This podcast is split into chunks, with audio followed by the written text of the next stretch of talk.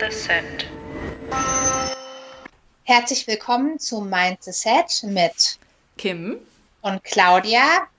In diesem Podcast besprechen wir in dieser äh, Ausgabe das Buch Wie man Freunde gewinnt von Dale Carnegie mit dem Untertitel Die Kunst beliebt und einflussreich zu werden. Und äh, in dieser Folge geht es um Kapitel 2, die hohe Kunst, Menschen richtig zu behandeln. Liebe Kim, wie fandst du das Kapitel so? Noch nicht die Benotung, aber einfach so, hast du ein paar Sachen zum allgemeinen Eindruck, die du direkt loswerden willst? Mein allgemeiner Eindruck zu dem Kapitel ist erstmal, dass ich es sehr ergiebig fand. Ich habe das an einem Nachmittag durchgearbeitet, als ich totalen Schlafmangel hatte. Oh. Ähm, das war, äh, da hatte ich eine Zugfahrt hinter mir eine längere und habe an dem in der Nacht davor sehr schlecht geschlafen und hatte jetzt keine bestimmte Ursache, also du musst dir keine Sorgen machen um mich. Ich okay. hatte aber einfach schlecht geschlafen und hatte abends oder nachmittags dann aber, also hatte auf jemanden gewartet, der auch noch äh, arbeiten musste und habe gedacht, ich kann mir jetzt das Kapitel mal vornehmen und was soll ich sagen, der Carnegie hat mich geheilt. Also ich habe mich danach total wach gefühlt. Also jetzt unironisch. Also ich habe wirklich, ja. ähm, das hat mir irgendwie, weil ich dann doch mir wieder ganz viel angestrichen habe und ich habe mich gar nicht so oft geärgert, sondern mehr okay. wirklich ähm, hat es mich angeregt und ähm, ich fand das, ähm, ich weiß nicht, vielleicht war das aber auch mein übernächtigter Zustand, dass ich dann irgendwie so eine Art High dann hatte, aber ich habe sehr intensiv gelesen. Okay. Unabhängig davon wollte ich noch eine, eine persönliche Bemerkung der, der heutigen Aufnahme voranstellen, wenn ich darf. Selbstverständlich. Wenn du ich bin jetzt sehr neugierig. du weißt, weißt es aber äh, schon, für dich ist es jetzt nichts Neues. Ich wollte mh, hm, eine Begebenheit äh, noch mit den Hörern teilen oder dann auch mit dir, die in der Zwischenzeit passiert ist zwischen unserer letzten Aufnahme und dieser jetzt, die äh, mit meiner Motivation für den Podcast zu tun hat. Ach genau, ich wusste die ganze du Zeit weißt, überlegt.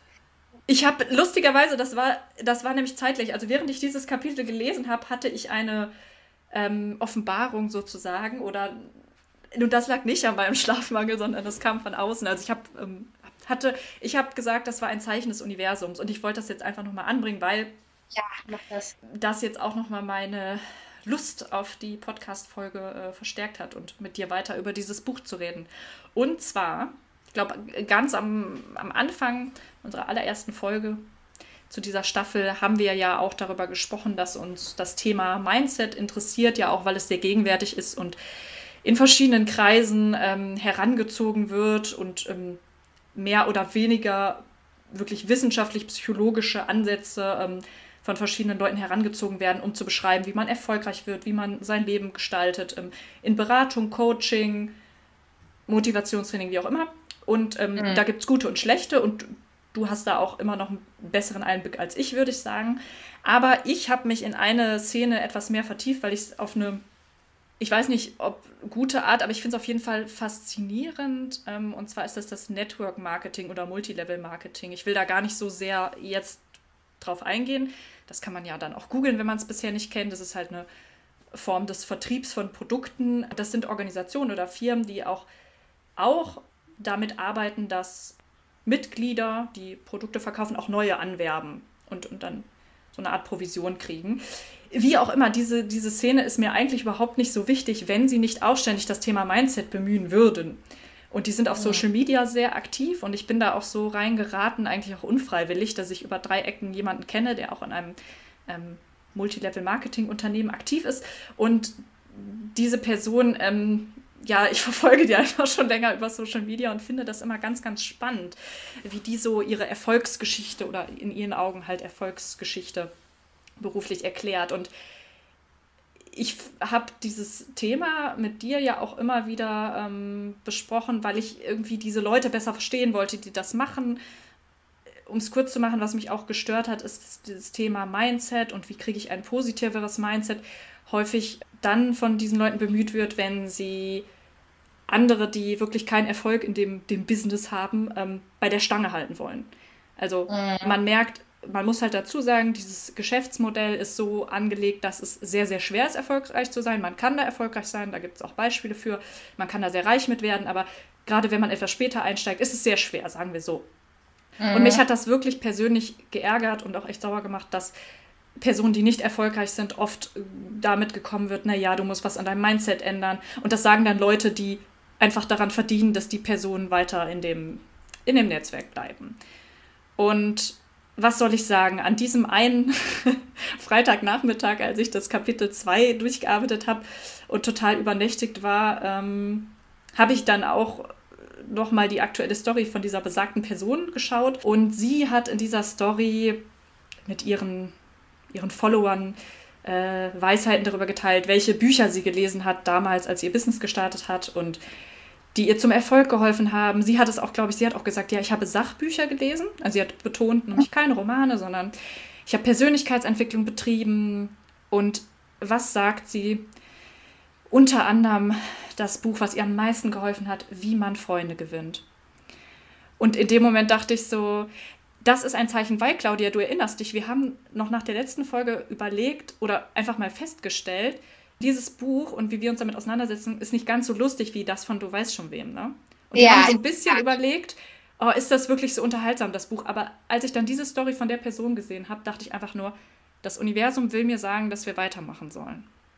Ja, also ähm, ich fand das auch ganz spannend und muss auch oder kann dem ergänzen, dass es tatsächlich bei ähm, vielen erfolgreichen Marketern, so ist es jetzt wahrscheinlich nicht die korrekte Bezeichnung, dieses Buch auch immer wieder auf den Empfehlungslisten steht, was man denn so lesen soll, um sein Mindset zu stärken, zu verbessern. Daher ich habe jetzt noch mal, achso, nee, erzähl erst mal zu Ende. Ja, ich wollte nur sagen, das hat mich noch mal daran erinnert, was ich zwischendurch auch wirklich nicht mehr so präsent hatte, dass ich angefangen habe, mich mit diesem Thema so zu beschäftigen, weil ich das Gefühl hatte, vielleicht können wir irgendwie, wenn wir uns wirklich ernsthaft einfach mit diesem Buch mal auseinandersetzen, wie wir es ja tun, ähm, nach bestem Wissen und Gewissen vielleicht Personen, ja, ich sag mal, einen Mehrwert für Leute bieten können, die vielleicht ansonsten, also die es entweder nicht, nicht selbst gelesen haben oder sich, sich ansonsten von anderen das zusammenfassen lassen und dann da auch eine gewisse Interpretation der, der Person ähm, drin ist, die ihnen das erzählt. Also weißt du, was ich meine? Das ich weiß, was du meinst. Ein Teil von mir grinst aber und denkt sich, naja, wir haben auch unsere Filter. Total, total. Also ich will damit jetzt gar nicht sagen, dass wir ähm, hier die, die einzig wahre Auslegung hier machen. Aber. Auf Basis davon könnten wir eine Sekte gründen. Genau. Nee, mich hat es einfach geärgert, um das so zusammenzufassen, dass ich das Gefühl hatte, das Mindset-Thema und oh, lies doch mal da und bilde deine Persönlichkeit weiter, wird nicht nur, aber auch gerade den Personen nahegelegt, die ganz unten in der Downline sind von Multilevel-Marketing-Unternehmen. Das hat mich halt geärgert, dass dann ähm, das Thema Mindset da immer wieder von den Personen, die in der Upline sind, so ausgelegt wird, wie es für sie dann eben ganz, ganz günstig ist. Ja, also was ich gerade sehr spannend finde, das würde jetzt aber zu weit führen oder wäre ein zu weiter, ähm, weites Vorwort zu dem eigentlichen Kapitel. Wenn man jetzt nochmal an unsere Mindset-Dame denkt, die hat das kritisiert, dass das eine falsche Essenz aus ihrer Arbeit war, dass äh, Leute anderen den schwarzen Peter zugeschoben haben mit dem Mindset-Argument, wo sie das ja gar nicht so gemeint hat. Mhm. Ja, die Mindset-Dame, Carol Drake, können wir hier auch nochmal äh, empfehlen. Okay, aber ähm, ansonsten, also weil sie hat das, darüber haben wir ja bei, du weißt schon, wem auch diskutiert, dass das eben auch sehr schwierig ist. Und das hat sie ja in der einen Ausgabe dann auch in ihrem Vorwort nochmal betont, dass sie das Gefühl hat, dass da eben auch manches richtig gestellt werden muss, weil ja. es Leute sehr einseitig interpretiert haben. Ja. Stellen. Ja. Und ähm, was ich auch nochmal ergänzen würde, du hast ja eben gesagt, dass das Mindset dann Thema dann auch viel herangezogen wird, um Leute bei der Stange zu halten und ihnen Grund zu geben, also in Anführungszeichen eine Entschuldigung, die sie aber verändern könnten, um die Leute damit bei der Stange zu halten. Ja, genau. Also es liegt, im Grunde geht es ja dann um diese Aussage, es liegt nicht am Business oder am Markt, der übersättigt ist, sondern es liegt an dir und du kannst was ändern. Das kann positiv sein, aber das kann, wenn es immer wieder nicht klappt und nicht klappt, dann ist es auch nicht so gesund, wenn du denkst, es liegt nur an mir und meinem Mindset. Ja, also viele Modelle basieren ja auch darauf, also wenn man jetzt zum Beispiel an Bodo Schäfer denkt, der schon sehr, sehr lange im Geschäft ist, der verdient er sozusagen sein Geld mit seinen Kursen und Büchern, wie man sein Mindset optimal einstellt und so. Mhm. Und das würde ich da halt einfach nochmal ergänzen, dass äh, zum einen wird das genommen auch, äh, um Leute vielleicht bei der Stange zu halten, aber zum Zweiten ist das auch manchmal das Kerngeschäft neben ja. anderen Sachen. Gesagt wird, das ist unser Produkt, wir verkaufen den Weg zum optimalen Mindset oder sowas. Stimmt, dass äh, das Produkt dann, also dass es gar nicht mehr um ein Produkt geht ähm, wie Nahrungsergänzungsmittel oder Make-up, sondern es geht darum, dass das ja eine Art von Coaching dann auch oder Lebensberatung. Genau. Ja. Ja. Ja, auf jeden Fall ein spannendes Thema und ähm, hat mich auf jeden Fall wieder an unseren Auftrag erinnert, den wir ja ähm, zwar mit, mit, mit Spaß und nicht mit, mit so super viel Ernst, aber den wir ja schon irgendwo hier auch verfolgen mit dem Podcast. Ja, und also um das auch nochmal zu ergänzen, ich habe ja gerade böse gesagt, so ja, wir haben natürlich auch unsere Filter und das ist auch korrekt. Nichtsdestotrotz haben wir ja schon den Anspruch, also einen leicht wissenschaftlichen Anspruch, da auch nochmal genauer hinzugucken, wenn Thesen aufgestellt werden und da auch zusätzliche Quellen dann heranzuziehen, die, ähm, um jetzt äh, nochmal böse Anspielungen zu machen, die auch aus Sachbüchern stammen, nämlich idealerweise aus wissenschaftlichen Publikationen. Und ähm, ja, Nein, das, äh, dem würde ich auf jeden Fall auch zustimmen. Wir haben natürlich Filter, aber wir bemühen uns, die auch, äh, uns derer bewusst zu sein oder sie auszuschalten. Okay, also, ähm, wir waren ja damit gestartet und dann hast du das nochmal vorangestellt, ähm, wie du das Kapitel insgesamt fandest. Und da meintest du ja, dass es für dich sehr intensiv war und aber auch sehr ergiebig, dass du da durchaus Sachen hast rausziehen können, wenn ich das jetzt richtig interpretiere. Genau, und was mir gerade noch eingefallen ist, dass ich auch relativ spät einen, einen Wendepunkt hatte und sich wirklich in den letzten drei Seiten des Kapitels für mich nochmal sehr, sehr viel gewendet hat. Und ich wirklich ganz, ganz viel auf den letzten drei Seiten positiv, ja. Okay. Also ich ähm, fand das Kapitel im, weitesten Sinne auch ergiebig, aber da muss, das ist jetzt ein böses ergiebig im Sinne von, es waren wieder unglaublich viele Beispiele und auch verrückte Beispiele. Ja, die Anekdoten haben sich wieder gestapelt. Da bin ich dann aber jetzt schon ein bisschen abgestumpft durch Kapitel 1. Das ist gut. Mich hat es dieses, es ist schön, wie wir wieder so zwischendurch immer wechseln. das eine mehr, mal eine andere. Also das hatte ich hier, ähm, das wird sich auch in meinem Hashtag widerspiegeln. Oder in einem der, äh, dass ich das schon äh, einen ganz schönen Trip durch unterschiedliche Menschengeschichten. Okay, dann komme ich zu meiner, äh, zu deiner potenziell verhassten Frage. Hast du einen alternativen Titel oder sowas? Oder wie ist, ist der Titel im Englischen anders? Vielleicht starten wir erstmal damit. Also der Titel im Englischen lautet The Big Secret of Dealing with People. Und dazu äh, habe ich Folgendes zu sagen. Ich sehe das Kapitel 2 nach dem Lesen jetzt so ein bisschen als Spiegelkapitel zu Kapitel 1. Da ging es ja darum, dass man Kritik äh, sehr sparsam einsetzen sollte. Und jetzt hier Spoiler, in Kapitel 2 geht es darum, dass man ähm, Lob und Anerkennung großzügig ja. verteilen soll. Was ja auch mit, ja. damit zu tun hat, mit Kritik sparsam zu sein. Über Kritik ja. haben wir uns in der letzten Folge sehr ausgiebig ausgelassen, wie man die gut oder nicht gut umsetzen kann. Und ähm, ich finde es deshalb interessant, dass jetzt Kapitel 2 heißt The Big Secret of Dealing with People, weil ich dachte, eigentlich könnte man doch auch nach dem letzten Kapitel sagen, Kritik zu vermeiden ist das auch das größte äh, Geheimnis, um mit, mit Menschen umzugehen. Das, äh, das finde ich interessant, dass das jetzt hier nochmal so ähm, umschrieben wird. Ja, also finde ich auch spannend, denn Big Secret, also dachte ich jetzt gerade im ähm, Attention Grabbing. Also mhm. wir reagieren ja eher auf oder wir sind eher versucht, auf etwas draufzuklicken, wenn es uns geheimes Wissen in Anführungszeichen vermittelt. Oh ja, Clickbait. Also wie genau, großes Geheimnis oder so. Und äh, da ist der englische Titel ein bisschen catchier als Clickbait als der deutsche. Mhm. Also die Kunst, Menschen richtig zu behandeln, ist natürlich auch nett, aber da ist kein großes Geheimnis. Mhm. Sondern vielleicht macht es mir sogar ein bisschen Angst, weil es ist ja die hohe Kunst, so, da muss ich vielleicht ganz viel für tun. Stimmt. Und so, es klingt, ich finde, die hohe Kunst klingt auch immer so nach japanischem Zen-Meister und man muss jahrelang in die Lehre gehen in einem Kloster. Irgendwie habe ich da solche Assoziationen. Und The Big Secret klingt so nach, ja, wenn du das weißt, du musst jetzt einfach nur hier draufklicken. dann ist im Prinzip alles schon in Ordnung. Genau, von daher, ich habe keinen alternativen Titel und würde jetzt einfach mal das so stehen lassen. Okay, ich habe natürlich wieder einen alternativen Titel. Ja.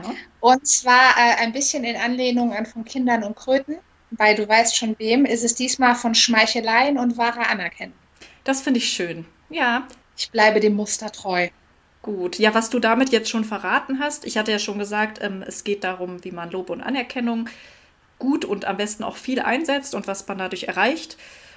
Das war nämlich der Wendepunkt in diesem Kapitel. Also es geht am Anfang, wir werden uns daran jetzt ja noch abarbeiten wahrscheinlich, Absatz für Absatz, ähm, aber es geht ja darum, dass er im Verlauf des Kapitels ähm, darstellt, dass wir bei anderen oder andere dazu bekommen, was wir von ihnen wollen, wenn wir ihnen erstmal ein gutes Gefühl dadurch geben, dass wir ihnen ein Gefühl der Bedeutung geben, also dass sie für uns wichtig sind, indem wir sie anerkennen oder ihnen auch positive Sachen über sich sagen, sodass sie sich gut fühlen. Und ich habe wirklich die ganze Zeit, also wirklich bis auf die, ja, bis zu den der vorletzten Seite oder den letzten drei Seiten gedacht, so, ja, mein Gott, das habe ich jetzt verstanden und immer wieder, ja, alle hören gerne gute Sachen über sich, aha, aha, aber mir fehlt, dass es doch ehrlich sein muss. Und da kommt er wirklich ganz am Schluss erst drauf, dass die Unterscheidung wichtig ist, ob du einfach, also hier im Englischen ist es äh, Flattery, also Schmeichelei, ob du das betreibst oder ob du ehrliche Anerkennung anderen zuteil werden lässt. Und wir können jetzt noch darüber diskutieren, wie schwierig das ist, die Unterscheidung zu erkennen oder auch selbst dann ähm, diesen Grad hinzubekommen. Aber deshalb finde ich deinen dein eigenen Titel jetzt sehr gut, weil das für, für mich auch die Essenz des Kapitels oder es hat für mich den Wendepunkt hin zum, ja, jetzt bin ich wirklich doch nochmal ähm, nicht beeindruckt, aber ähm, Dale da, äh, auch auf Dales Seite, er hat mich auf seine Seite gezogen, dadurch, dass er diesen Wendepunkt noch macht. Relativ spät im Kapitel. Ja. Das ist wahr. Also vielleicht kurz, ähm, er startet ganz lustig mit, haben Sie je darüber nachgedacht, dass es auf der ganzen Welt nur einen einzigen Weg gibt, einen Menschen dazu zu bringen, etwas Bestimmtes zu tun. Man muss erreichen, dass er es selbst tun will. Eine andere Möglichkeit gibt es nicht. Mit dieser These startet er also, das ist, sind die ersten zwei Sätze. Und dann geht er zuerst interessanterweise in Richtung Geisteskrankheiten. Also nein, mhm. zuerst geht er auf menschliche Bedürfnisse ein und dass äh, der Wunsch nach Geltung kommt. Da zitiert er unter anderem auch Freud, darüber werden wir gleich wahrscheinlich noch intensiver reden. Ja. Und dann geht er über ein paar Beispiele. Lincoln kommt natürlich auch wieder. Hm. Dann in Richtung Geisteskrankheiten und äh, nimmt dann aber noch ein paar andere Beispiele aus dem Showbusiness, sage ich mal im weitesten Sinne und aber auch ein paar berühmte Leute, wie die sich so verhalten haben und kommt dann, wie du gesagt hast, äh, irgendwann dahin, dass er sagt, wie ist das jetzt eigentlich? Muss man nur beliebige Schmeicheleien aus, äh, austeilen mhm. und funktioniert das nicht, weil das könnte ja so eine Kritik sein. Das sagt er dann auch, dass jemand jetzt sagt, so, ah, das kenne ich schon alles, das habe ich schon alles probiert, aber Schmeicheleien helfen nicht. Und dann kommt er, wie gesagt, zu diesem Wendepunkt. Würdest du dieser Zusammenfassung noch irgendwas hinzufügen wollen oder sollen wir dann in die Details gehen? Wir können gerne in die Details gehen. Sollen wir direkt mit dem ersten, mit dieser Frage anfangen, die du gerade aufgeworfen hast? Ja. Er behauptet ja, dass ja, es nur einen einzigen Weg gibt. Genau, wenn ich dich von irgendetwas, wenn ich möchte, dass du was Bestimmtes tust, ist meine einzige Chance, dass ich dafür sorge, dass du das auch tun möchtest. Hat mit diesem Podcast fantastisch funktioniert. genau. Das, hat, das ist eine sehr philosophische Frage. Kriegen wir andere nur dazu, mhm. ähm, das zu tun, was wir wollen, wenn sie es auch wollen? Warum? weil das letztendlich genau in die Altruismus-Egoismus-Debatte ja. eingreift. Das ist was, was ich natürlich hier jetzt und wir beide nicht erschöpfend im Podcast darstellen können, kann ich auch gar nicht. Es hat mich nur dieser erste Absatz schon dazu gebracht, das nochmal nachzulesen. Also es geht in der Sozialpsychologie ähm, bei Experimenten, die sich mit Altruismus, also im weitesten Sinne Hilfeverhalten, ähm, das kann in Notsituationen sein, das kann aber auch sein, ich will, ich sehe, jemand braucht etwas und ich helfe ihm dabei, ich tue etwas, was dem anderen gut tut. Ähm, die Frage, warum mache ich das? Da gibt es ähm, ganz viele Experimente zu, die untersucht haben, was sind das für Motivationen, anderen zu helfen. Und in der erwähnten Altruismus-Egoismus-Debatte gab es unterschiedliche Positionen. Und also, die, ja. Also bei Altruismus versus Egoismus einfach nur sicherheitshalber. Es geht darum, mache ich das, um dem anderen was Gutes zu tun oder um mich selbst auch noch zu werden. Genau, das wollte ich gerade sagen. Also in der. Achso, Entschuldigung, ist, ist auf jeden Fall ähm, zur Begriffsklärung auch nochmal gut. Mm, es geht da im Grunde darum, gibt es sowas wie rein Altruismus überhaupt? Also mhm. tun wir überhaupt also Dinge. Selbstlosigkeit vielleicht. Genau, Selbstlosigkeit. Das finde ich eine sehr gute Übersetzung. Ich hatte kein gutes deutsches Wort dafür. Ähm, also es gab die Position, dass man sagt, durch auch sowas wie Empathiegefühle kann es sehr wohl für einen Menschen einen, einen Wert und eine Bereicherung in sich darstellen, anderen zu helfen und zu tun, was ihnen gut tut, was also dem anderen gut tut. Die Gegenposition war, wenn wir das tun und anderen helfen, dann machen wir es im Grunde, weil das negative Stimmung bei uns abbaut. Also wenn wir beobachten, dass jemand anders dass es dem schlecht geht oder der hat irgendwie ein Problem und wir wissen auch, es ist moralisch schwer, es richtig zu helfen, wie auch immer. Wir haben auf jeden Fall da ein schlechtes Gefühl und wir helfen dann nur und tun dem anderen nur etwas Gutes, um, damit wir uns selbst besser fühlen. Und das ist, wie gesagt, letztendlich gab es ähm, in dieser äh, Debatte dann Hinweise dafür, dass man doch in die Empathie-Altruismus-Richtung gehen kann. Also dass es so etwas wie Altruismus ähm, schon gibt. Äh, das kann man, wenn es interessiert, natürlich nachlesen. Aber weißt du, woran mich das auch erinnert hat? Woran? Dieser Absatz und dann, dass ich direkt an Altruismus, Egoismus gedacht habe, wieder mal an so einen Network Marketing äh, Kontext, weil ich danach mache ich auch Schluss mit meinen Gedanken zu diesem ersten Absatz, aber ich habe vor gar nicht so langer Zeit mir mal so Team Call Aufnahmen angeschaut, also ähm, in diesen Organisationsstrukturen gibt es ja auch Hierarchien, also es gibt eine Upline und eine Downline und sozusagen die Vorgesetzten, die dann auch Coaches sind für die Leute in ihrer Downline, die also später eingestiegen sind. Ähm, die machen auch so, so Team-Calls auf Zoom und ähm, motivieren sich dann gegenseitig oder teachen sich. Äh, und ähm, da hat in der Aufnahme, die ich vor kurzem gesehen habe, jemand gesagt, ja, äh, also auch den schönen Vergleich gezogen, ähm, mit Mutter Teresa. Äh, die hat das doch auch Was? nicht nur gemacht, um anderen zu helfen, sondern letztendlich hat sie das gemacht, äh, weil sie sich dann besser fühlt. Und deshalb müsste man auch, wenn man anderen irgendwie andere rekrutiert oder ähm, seine Produkte aufschwatzt, ähm, müsste man sich auch nicht schlecht fühlen, weil letztendlich sind wir alle egoistisch und wollen einfach uns alle nur besser fühlen. Ja. Das ist ein interessanter Bogen. Mhm. Ja, ich ähm, würde gerne, bevor ich darauf eingehe, noch ein bisschen äh, seichter einsteigen. Also es gibt ja immer die Debatte um intrinsische und extrinsische Motivation. Also Motivation, die von mir innen kommt, gegenüber, ich kriege eine Karotte vorgehalten und jemand versucht mich von außen zu motivieren. Und da gibt es ja auch durchaus immer schon die These, dass es eigentlich wahr, nur wahrhafte Motivation bei intrinsischer Motivation gibt, weil wenn ich von außen motiviere, ich dann ja nicht den eigentlichen Willen, das zu tun erzeuge, sondern das Bedürfnis nach dem, was ich hinhalte, also nach dem Moorrübe. Mhm. Und dass das ja auch schon mal zu Verhaltensweisen führt, die eigentlich gar nicht gewünscht waren. Also das ist ja zum Beispiel bei ähm, Service-Hotlines oder ähnlichem schon mal ganz häufig das Thema, dass sie natürlich eine hohe Qualität haben sollen aber gleichzeitig geht es auch darum, möglichst viele Anrufe zu bearbeiten. Ja. Und das können ja zwei Ziele sein, die sich gegenseitig im Weg stehen. Und wenn man jetzt danach bezahlt wird, nicht nach Kundenzufriedenheit, sondern möglichst viele Gespräche in einer Stunde hinzukriegen, dann motiviert das ja eigentlich zum falschen Verhalten. Und das extrinsische Motivation deswegen so gefährlich ist. Weil wir eben auch schon mal Verhaltensweisen anlernen, die eigentlich nicht im Sinne waren. Und da wollte ich dich erstmal fragen, stimmst du dem zu? Also gehörst du zu den Vertretern, die sagen, man kann gar nicht extrinsisch motivieren?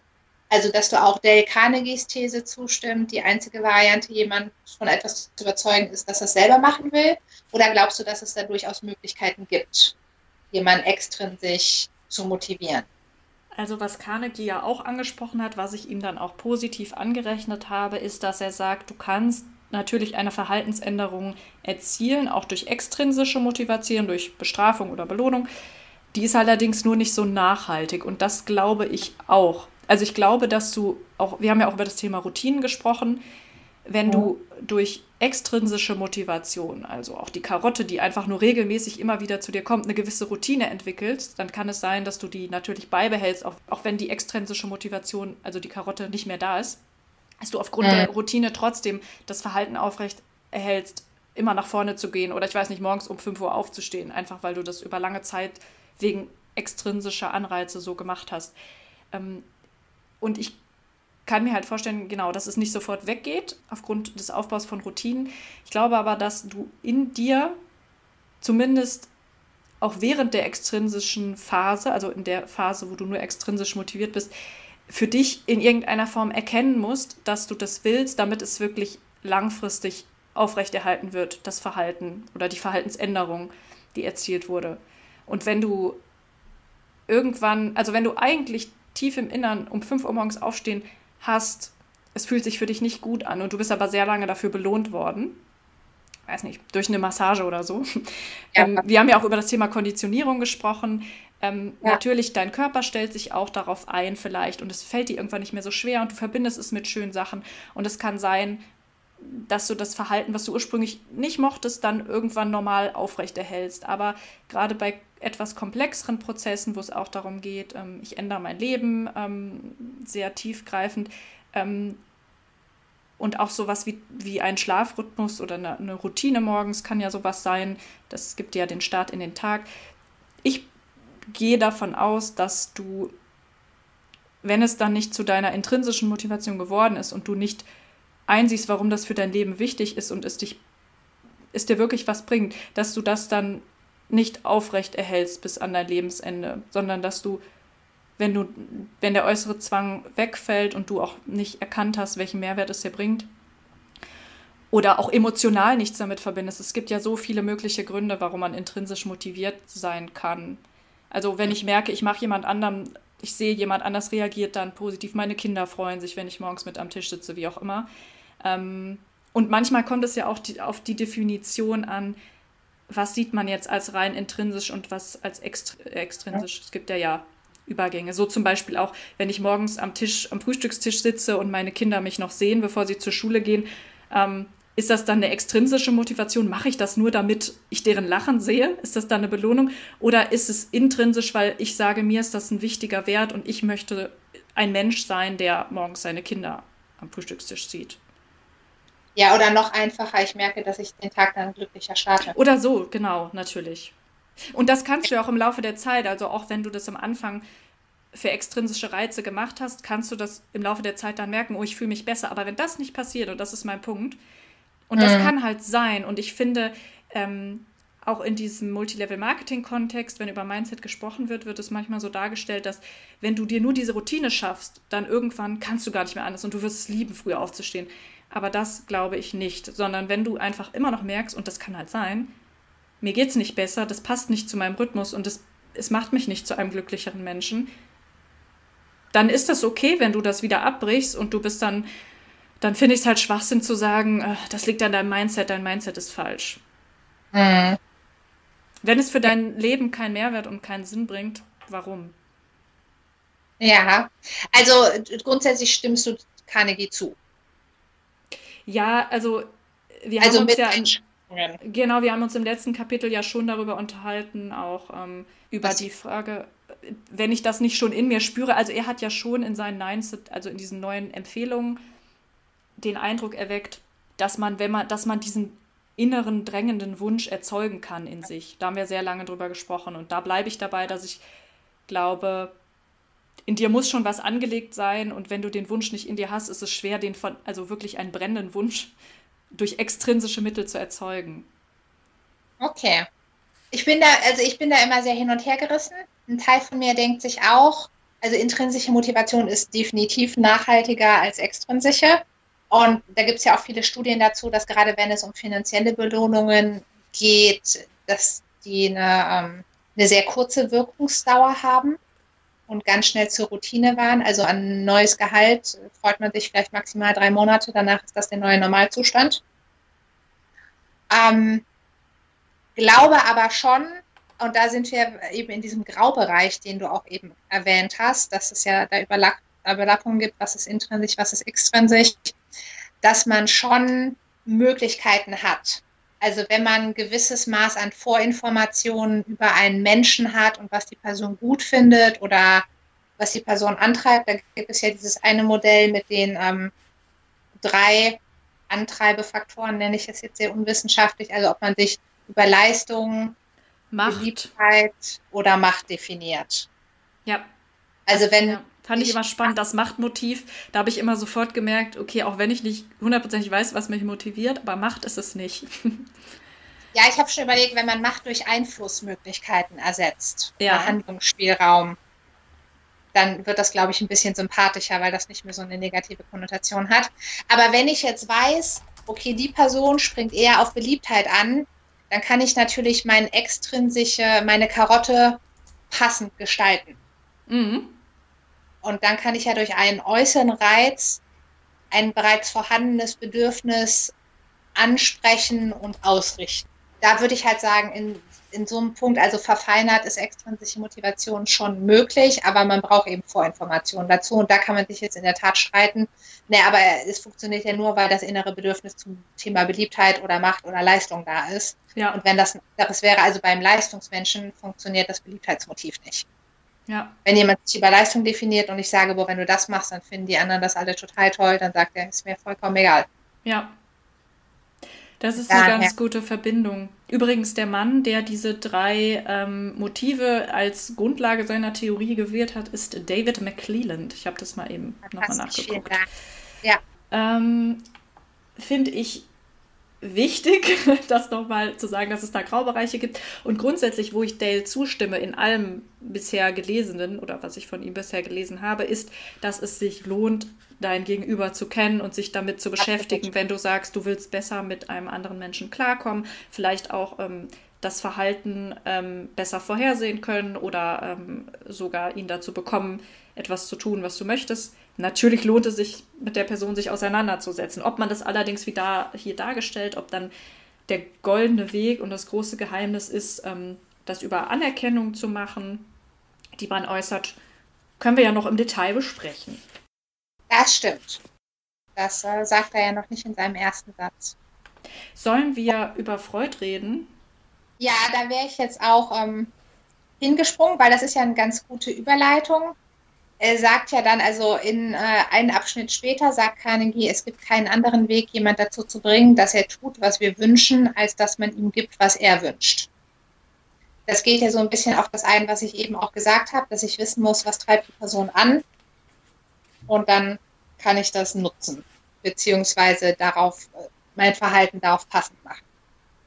Und dann stellt er ja die Frage, aber was ist es denn, was wir uns überhaupt wünschen? Und dann zitiert er Sigmund Freud und zwar sagte Sigmund Freud, hätte gesagt, dass alles, was wir tun, zwei Motive hat, der Sexualtrieb und das Verlangen nach persönlicher Geltung. Das habe ich so in meiner gesammelten Literatur zu Freud nicht gefunden. Und ich war auch selber erstmal skeptisch, dass ich gesagt habe, also äh, Freud hat ja klassischerweise gesagt, dass wir den Sexual- und den Todestrieb haben. Genau, Thanatos und Eros. Das, genau, dass das unsere wesentlichen Triebfedern sind. Und ich habe ja ähm, dank meiner psychodynamischen Coaching-Ausbildung sogar ein psychodynamisches Wörterbuch der, ähm, zum Vokabular. Und da habe ich weder Verlangen noch klassische, in der klassischen Trieblehre das explizit so gefunden. Hm. Ich weiß auch nicht genau, wo das herkommt. Also den Sexualtrieb also, und den Todestrieb. Der Todestrieb heißt ja auch nicht direkt, dass man jemanden umbringen will, sondern es geht um Vereinen und Zerstören oder Liebe versus Aggression. Genau, also diese Gegenüberstellung ähm, hätte ich jetzt auch also erwartet und im Grunde fängt er ja an, uns, also Dale Carnegie, ähm, uns mit der Frage, was wollen Menschen, einen kurzen Abriss zu geben, was gibt es für Bedürfnistheorien der Motivation ja. und dass er dabei Freud anfängt, naja, okay, aber ähm, er stellt dann eben diese zwei Motive auf und ich weiß auch nicht so richtig genau, also ob er dann einfach das jetzt so hingebogen hat, weil es das ist, was er sagen will. Er geht ja danach bei vielen anderen Personen und bei den Zitaten darauf ein, dass alle gesagt haben, wichtig ist dieses Geltungsbedürfnis. Also alle Leute wollen als wichtig angesehen werden und als bedeutend sich erleben. Und alle, ähm, äh, allen ist das ein Bedürfnis. Und ob er dann irgendwie dachte, ich muss mit Freud anfangen, weil das so der Urvater der Psychologie ist, aus es seiner Sicht. auch irritiert, und habe dann zuerst überlegt, also, und das muss ich jetzt vielleicht meiner Kritik im weitesten Sinne von diesem, also dass ich das so nicht gefunden habe, vielleicht äh, hinzufügen. Zu der Zeit, als Carnegie das geschrieben hat, war Freud ja anders aktuell. Mhm. Und es kann, ich will gar nicht ausschließen, dass er das vielleicht wirklich zu der Zeit irgendwo publiziert hat, dass es aber nicht zu den gesammelten Lehren, die wir ein Jahrhundert später zu Freud Menschen beibringen, mitgehört. Weißt du, was ich meine? Ja, das kann natürlich sein. Stimmt. Wir haben ja nur die gesammelten Werke und die Überlieferungen. Ich habe das Freud-Lesebuch bei mir zu Hause, wo so die wichtigsten Sachen äh, oder Auszüge ja. zumindest von den wichtigsten Schriften sind. Und es kann natürlich sein, ja, dass er in irgendeinem, irgendeinem Zeitungsartikel oder was auch immer, oder vielleicht wurde nur irgendeine Aussage von ihm irgendwo wiedergegeben ähm, wo er das erwähnt hat. Aber ich wüsste jetzt auch nicht, wenn du dich entscheiden müsstest, würdest du diesen Wunsch nach, nach Geltung und nach Bedeutung eher dem Sexualtrieb oder dem Todestrieb zuordnen? Dem Sexualtrieb, das ist nämlich mein zweiter Kritikpunkt, wenn es darum geht, dass wir, also, das ist jetzt natürlich nicht gleichzusetzen, aber das Verlangen nach persönlicher Geltung ist ja auch Liebe im weitesten Sinne. Mm. Oder eher Liebe als Aggression. Mm. Ja, er, er geht ja auch später nochmal darauf ein, dass im Grunde dieser Wunsch, äh, bedeutend und wichtig zu sein, ja auch mit zum Aufbau der Zivilisation geführt hat, weil das Leute dazu angeregt hätte, etwas zu erschaffen. Und ich finde auch dieses Erschaff, Erschaffen, dieses Schöpferische, passt mhm. doch viel besser zum Sexualtrieb und dem Absolut. man vereint sich und daraus entsteht was Neues als dieses Zerstörungsding. Deswegen finde ich das auch komisch, dass Absolut. das so gegenübergestellt wird. Ja, also erstmal dachte ich eben, ist es wirklich eine Gegenüberstellung oder ist es nicht nur eine Ergänzung? Mm, ja, okay. Und zum Zweiten, also das muss ich vielleicht noch kurz erwähnen, ich habe den Satz einfach mal gegoogelt und ich habe andere Bücher neben Dale Carnegie gefunden, die auch behaupten, dass Freud das gesagt hätte. Ah, okay. Interessanterweise, aber ich habe keinen Text von Freud gefunden, wo er es so sagt. Mhm. Na gut. Und, ähm, aber äh, was ich, also das war so mein persönliches Dilemma, während ich es las, dass ich dachte, dass wir alle ein Verlangen danach haben, wahrgenommen, gesehen zu werden, was ja auch eine Form von Geltung ist. Dem stimme ich grundsätzlich zu, aber wie er es eingeleitet hat, das wäre irgendwie geschickter gegangen. Also, wie du eben auch schon gesagt hast, wieso startet er mit Freud, wenn er danach die ganzen anderen Beispiele nennt? Geht es da um Name-Dropping? Ja, warum auch immer. Ja. Zumal danach dann ja auch noch diesen Professor Dewey. Äh, ich glaube, der heißt Dewey. Dewey, ja. Der, ähm, also vielleicht hätte er einfach mit dem einsteigen sollen, war so mein Gedanke. Habe ich auch gedacht. Also ich finde Freud in dem Zusammenhang nicht wegen unserer heutigen Sicht auf Freud und wie wir den einordnen irritierend, sondern einfach, weil es zu den restlichen Zitaten irgendwie nicht so richtig die Anbindung findet. Mm, ja. Diese, also für mich wirkt es halt wie diese beiden Motivationen irgendwie da so ein bisschen schräg. Es gibt den Sexualtrieb und das Bedürfnis ähm, nach Geltung. Ja, Geltung. Und dann diese anderen Zitate, die schwanken natürlich auch, also die betonen nochmal andere Nuancen. Also ähm, der Wunsch, wichtig zu sein, der Wunsch, anerkannt zu sein. Äh, jeder, Lincoln hat äh, angeblich gesagt, jeder mag ein Kompliment, hat er bestimmt irgendwann mal gesagt, okay. Was dann so aufgemacht wird, du hast ja gerade gesagt, grundsätzlich ähm, irritiert dich das auch nicht, die Aussage, dass ähm, Menschen das wichtig finden, anerkannt zu werden. Ja, und dem würde ich. Ich auch. Und ich finde interessant, dass er das, also in diesen Zitaten merkt man ja auch, das wird sehr unterschiedlich formuliert und dass er das aber immer auf den Punkt bringt ähm, und letztlich auch diese Wörter benutzt wie wichtig sein und ähm, bedeutend sein. Und ich, er, er führt ja auch das Beispiel an, also wir haben dieses Bedürfnis alle und wenn das nicht erfüllt wird, dann schlägt sich das nieder. Wir kommen gleich noch darauf zurück, entweder in Krankheiten oder auch in Kriminalität. Also Leute, die abrutschen, auf die schiefe Bahn geraten, die mh, den, deren Bedürfnis nach ähm, Bedeutung und Wichtigkeit dem wurde dann nicht nachgekommen und die kompensieren das so. Und da habe ich gedacht, warum geht es da immer um Bedeutung und Wichtigkeit? Ist, also ich sehe das Problem, was er meint, aber ich würde da eher sagen, da geht es um Aufmerksamkeit auch, also Zugehörigkeit. Und das ist für mich nämlich nicht das Gleiche. Zugehörigkeit und Anerkennung von einer Gruppe, ich sag mal, respektiert zu werden und ähm, von einer Gruppe signalisiert zu bekommen, du gehörst dazu, ist für mich was anderes als ich steche hervor als der Wichtige und der Bedeutende, der hier besonders gelobt wird. Und er wirft das ja alles in einen Topf. Ja, und sagt, das also, alles ist unser aller Bedürfnis. Ja, dem stimme ich hundertprozentig zu. Und ich habe das zum Beispiel bei Seminaren auch eher gehabt, dass jeder eben wahrgenommen und gesehen werden will. Also gerade wenn es darum geht, auch Mitarbeiter zu motivieren und Wertschätzung, dann ist ja eine wesentliche Wertschätzungsform allein schon, dass ich weiß, dass ich jemanden wahrnehme und anerkenne, dass die Person anwesend ist, Bedürfnis hat, etc. was ich noch äh, vielleicht kurz zu Freud, also was ich mir vorstellen könnte, weswegen er das Gefühl hatte, den mit dem starten zu müssen, im Sinne von, dass er da vielleicht gerade was Motivationstheorien einfach äh, en vogue war. Mhm. Weil Sigmund Freud natürlich zu Dales Zeit ganz anders aktuell war als heutzutage. Ja, klar. Das muss man voraussetzen, also, wenn man das liest, ja. Das, aber ansonsten, wie gesagt, hätte es das für mich, hat es auch eher zu Irritation geführt und ich finde, er hätte die, die zwei Sätze einfach streichen sollen und vielleicht mit dem Dewey starten. Also vielleicht kurz, Dewey sagt dann, der stärkste Trieb in der menschlichen Natur ist der Wunsch, bedeutend zu sein, was du ja eben auch schon gesagt hast. Und dann, ähm, ja, kommen äh, ganz viele interessante andere Sachen noch. Und wie du eben auch schon gesagt hast, dass es eben, ja, viele Wörter in einen Kopf geschmissen werden.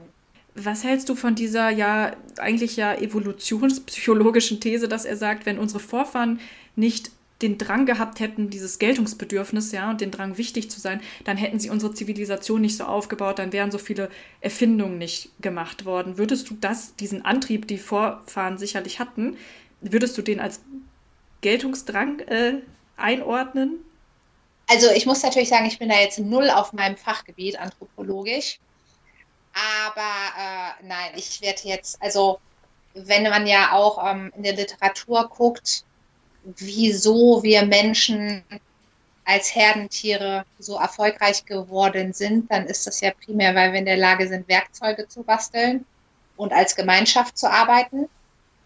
Ja. Und das hat ja nicht zwangsläufig was mit Geltung zu tun. Und ich glaube auch, ähm, was dagegen spricht, wäre, wenn man jetzt bekannte Wissenschaftler fragt, die also irgendwelche, was weiß ich, Röntgenstrahlen entdeckt wurden oder Einstein seine Theorien hatten, dann stand da ja nicht unbedingt als oberstes Ziel, ich möchte gerne bekannt und reich werden.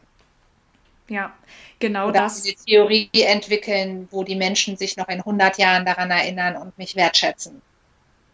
Genau das habe ich auch gedacht. Man hat ja schon ein paar Bilder oder Stereotype im Kopf, wie Wissenschaftler üblicherweise sind oder Erfinder und Entdecker. Und äh, manche davon, auch wenn man so ähm, Anekdoten liest, ähm, waren das vielleicht auch schrille Persönlichkeiten, die auch gerne äh, Aufmerksamkeit bekommen haben. Aber es gibt auch sehr, sehr viele Beispiele ja dafür, dass Personen auch sehr zurückgezogen gelebt haben und ähm, was ich denke, ich schon, also was man, denke ich, schon sagen kann, ist, die hatten irgendwo einen Drang ähm, nach Selbstverwirklichung und etwas zu hinterlassen nach ihrem Tod oder irgendwas zu verändern auf ja. der Welt. Aber ich würde das auch überhaupt nicht mit Geltungsdrang bezeichnen, sondern eher mit Neugierde, Wissensdurst. Ähm, ja. Und dann eben, da wären wir auch wieder bei dem intrinsischen und extrinsischer Motivation äh, vom Anfang. Es ging den Erfindern nicht immer darum, von außen gesehen zu werden. Ähm, als die, die das jetzt so toll gemacht haben und sich hervorzuheben, sondern es ging ihnen ja auch oft um die Sache. So wird es zumindest geschildert oder den Eindruck bekommt man, wenn man auch Interviews mit Wissenschaftlern und Erfindern äh, liest oder sieht. Und dazu kommt ja auch, dass es ja sehr viele Wissenschaftler gibt, die zu Lebzeiten, das ist ja bei Künstlern auch leider immer so das Dilemma, dass die wenigsten Künstler ja zu Lebzeiten erfolgreich sind und genau. den, den, den sie später historisch erreichen werden. Genau. Also Von die daher... hatten ja häufig eine unmittelbare Belohnung. Was ich jetzt aber, also du weißt ja, ich bin ja immer schon mal willig, wohlwollend zu interpretieren. Mhm. Und man könnte jetzt natürlich sagen, es ist insoweit evolutionstechnisch vielleicht korrekt, dass wir ein gewisses Machtbedürfnis haben, im Sinne von, wir möchten gerne unsere Umwelt gestalten nach unseren Vorstellungen. Mhm. Oder Sachen so manipulieren, dass es uns gut tut. Also Jetzt im Sinne von, wir haben ja irgendwann, ähm, haben wir es ja geschafft, Landwirtschaft zu betreiben. Und das ist ja die Voraussetzung dafür, dass wir sesshaft werden konnten als Menschen. Und äh, dem war ja auch auf jeden Fall immer zum einen natürlich die Neugier und der Wissensdurst und der Glaube daran, dass wir das irgendwie geschickter hinkriegen können. Aber eben auch, äh, ja, einfach, dass wir eben, wie gesagt, gerne Sachen erreichen wollen, bauen wollen und ein besseres Leben vielleicht kriegen wollen. Und das hat aber für mich auch wieder nichts mit Geltung eigentlich zu tun. Aber das wäre ich noch willig, wenn man jetzt wieder ja. in Sexual und das Zerstörungstrieb denkt, dass wir eben bestimmte Sachen unterjochen wollten, Einfluss haben wollten, Macht wollten. So könnte ich mir das im weiteren Sinne Okay. Nee, das äh, finde ich so als geschlagene Brücke und als, äh, als versöhnliches Angebot an den Text auch in Ordnung. Damit kann ja. ich leben. Aber es kontrastiert halt sehr zu den anderen ähm, Dingen, die er da noch anführt, wie auch diese typischen Geltungs- und Prestigethemen, dass er sagt, ja, genau, das ist genau das Gefühl, das dich dazu bringt, dass du mit deinen Kindern vor anderen angibst und dass du tolle Mode tragen willst und das neue Auto haben willst. Das, also er sagt ja, das wäre alles auf ein und denselben Trieb zurückzuführen und das stimmt einfach nicht, weil das sind alles rein extrinsische äh, Motivatoren, und da geht es auch um was ganz anderes als um dieses, ich will etwas schaffen, was mich selbst überlebt oder ich will die Welt zu einer besseren machen, ich will vielleicht auch die Umwelt ähm, anpassen an meine Bedürfnisse. Das ist ja was anderes als ich möchte in meiner sozialen Gruppe durch bestimmte Signale und Statussymbole auffallen. Mhm. Absolut. Also das hat mich wieder genervt und auch wieder an MLM-Gruppen erinnert, die nämlich auch ganz häufig sagen, ja, ab der Stufe sowieso kriegst du hier ein kostenloses Auto und auch immer so ganz komisch diese Statussymbole auf Social Media darstellen, als wäre das das, was im Grunde uns alle antreibt und uns jetzt alle ähm, dazu bringt, äh, dieses Business auch, in dieses Business einzusteigen. Naja. Mein Haus, mein Auto, meine Frau und mein Boot noch oder so. Wer kennt es nicht, ja. Und das finde ja. ich dann immer so ein bisschen beleidigend, also wenn auch diese Person, die ja zum Teil, wie ich jetzt weiß, auch das Buch äh, von Dale Carnegie gelesen haben, mich auf Social Media durch ihre ähm, Art der Darstellung dann auch ja teilweise direkt ansprechen und sagen, hey, willst du das nicht auch? Das, das, das. Alle werden dich bewundern, alle denken dann, du bist die Geilste. Und denke ich so, nee, das ist nicht das, was mich im Inneren antreibt und was mich glücklich macht. Ja, Kim, du bist die falsche Zielgruppe. Haben die aber immer noch nicht gemerkt. Nein, dein Mindset ist wahrscheinlich falsch. Mein Mindset ist falsch und ich bin tatsächlich vielleicht auch nicht die oder nicht zumindest nicht in der Lebenssituation gerade, in der ich ähm, mich leicht von sowas ansprechen lasse. Vielleicht bin ich irgendwann mal in solchen Situationen, wo ich weniger andere Ressourcen habe und dann mehr darauf abgehen würde. Aber andererseits, ich glaube, nee, ehrlich gesagt, in diesem Leben nicht mehr. Ich lasse mich mal überraschen, ob ich das noch erlebe. Wenn ja, werde ich dir sagen in dem Moment. Ja, ich bitte darum. Das machen wir. Ja, aber ich fand die Zusammenfassung gerade sehr schön. Also du hast es ja relativ modern formuliert, nenne ich es jetzt mal. Die ganzen Beispiele, die er uns nennt, also dass du gesagt hast, dass man mit seinen Kindern angibt oder generell seine Trophäen rausholt etc.